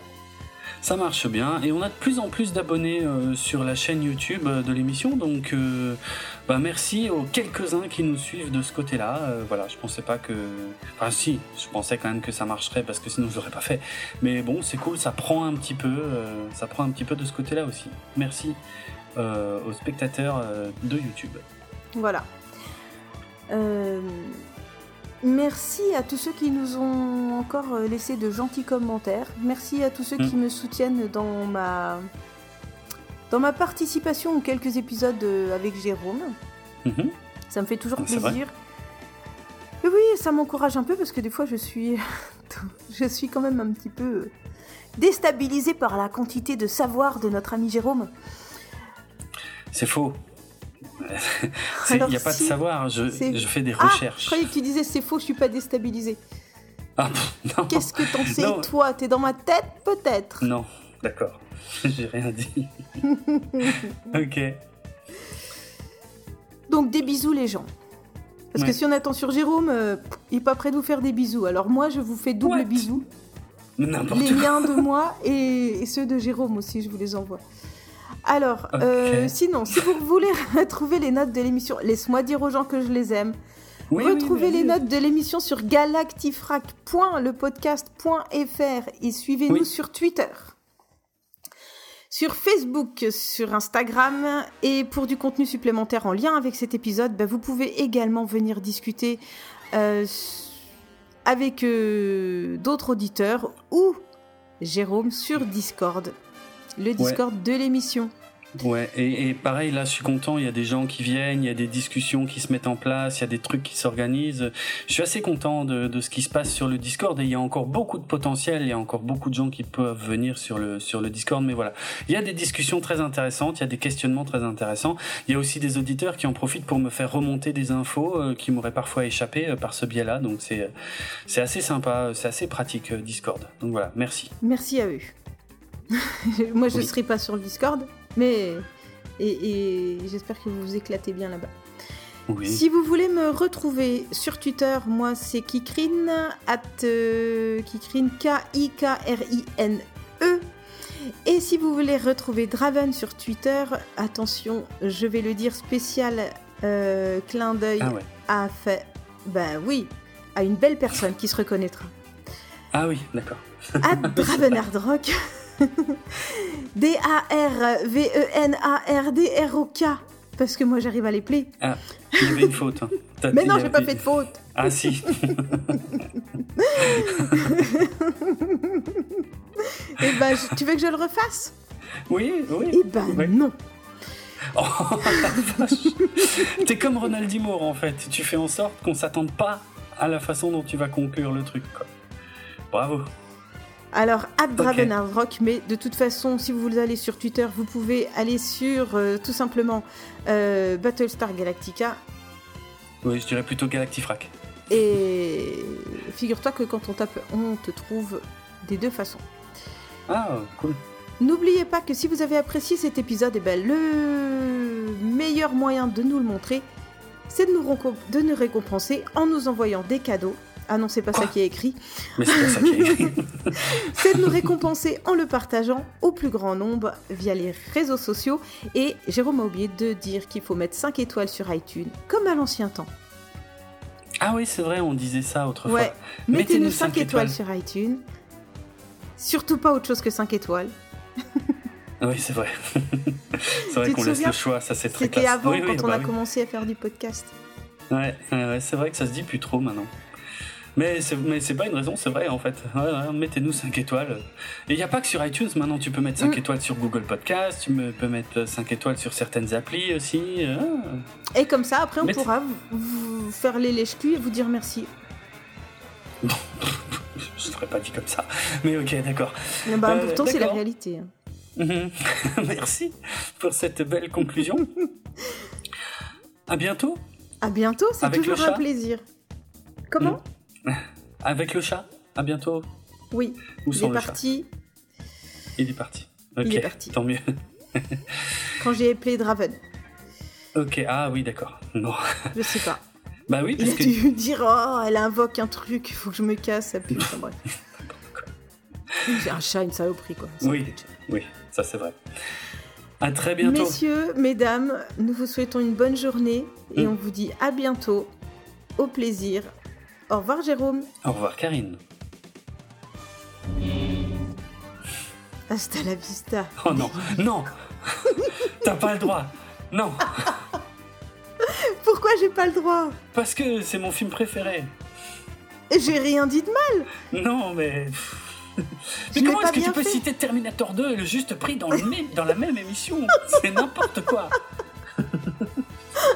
Encore une fois, j'imagine que j'ai de la chance, on n'a pas eu les bronzés. C'est un mashup. Putain, euh, j'hallucine. C'est n'importe quoi. Non, bah les bronzés n'avaient rien à faire là. Ah bah ça, je suis bien d'accord, mais déjà avant. aïe, aïe, aïe, aïe, aïe. Bon, aïe. tu raccroches Oh, dis donc. Non, c'est toi qui raccroches. Non, c'est toi qui Ah, raccroches. Bon. C'est une chanson, ça, tu sais. Ah bon? De qui? Ouais. Euh, celle qui chante Elle est belle, ta quiche, amour, chérie, passe-moi la salade. Alors, je ne sais- je ne connais pas cette chanson. J'ai jamais entendu ça de ma vie, bien sûr. Et ça se fait des mamours, ça devient insupportable. qu'est-ce que c'est que cette horreur? Tu sais, je te l'ai déjà dit, je sais jamais si tu les inventes ou si elles sont vraies, mais. mais, le pire- mais elles sont toujours vraies en fait. Mais j'ai toujours ce moment de doute. Je connais pas tous ces classiques de la chanson française. C'est ouf. Mais des fois, je suis quand même heureux de pas les connaître en fait. Euh, Ça existe. D'accord. C'est euh, c'est- les, les... les paroles, parce qu'il y a un refrain, mais je suis en train de chercher le refrain. Mhm. Je peux pas t'aider. Je sais plus. Ça dégouline d'amour. C'est beau, mais c'est insupportable. C'est un pudding d'amour. Je sais plus quoi. Pudding d'amour, putain. Ouais, je crois, c'est, ça doit être ça. Elle déteste les gens qui s'aiment, je sais pas quoi. Enfin, c'est une chanson et en même temps, c'est une, euh, c'est une critique et en même Mm. temps, c'est euh, une parodie, quoi, tu vois, un truc. D'accord. Oh merde, j'arrive pas à me souvenir qui c'est. Ça n'a rien à voir Le avec. maire, euh, non, c'est pas ça. Il y a pas une fille qui s'appelle Le Maire. Putain, euh. j'en sais rien. Merde, t'es classique, Jérôme, t'es classique, quoi. Ah, mais c'est Anaïs, mon cœur, mon amour. Quand elle dit Ah, je hais mon... oui, c'est mon cœur, mon amour, et elle me fait penser à la, Cana- à la québécoise qui chante aussi des chansons un petit peu euh, parodiques comme ça. Oui, c'est ça, c'est ça. Ah, mais je pensais pas du tout que c'était cette chanson-là, mais je la connais cette chanson, elle est drôle.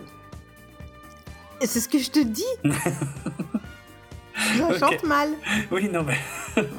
oui, d'accord, merci. J'ose pas le dire. Allez, Mais salut. non, mais je l'ai pas reconnu. Mais oui, mais non, mais en fait- non, mais c'est pas ça. tu sais bien que je reconnais pas les paroles, en fait. euh, Mais surtout si, je- euh, en fait, à part le refrain, j'ai jamais trop écouté les paroles, quoi. Donc oui, Bah oui. d'accord. Mais maintenant, je vois très bien la chanson que c'est. Elle est drôle. Alors, c'est vrai que je ne retiens pas les dates, mais par contre, je retiens très bien les paroles des chansons Ça, françaises. c'est ouf. Que j'aime ou que j'aime pas. Hein. Ouais, je J'ai sais. pas besoin de l'écouter dix fois. hein. c'est ouf. ok, c'est Anaïs, d'accord. Voilà. Merci Bon. pour ça. Eh bien, allez, cette fois, tu raccroches. Oui, oui. Clic. Clic.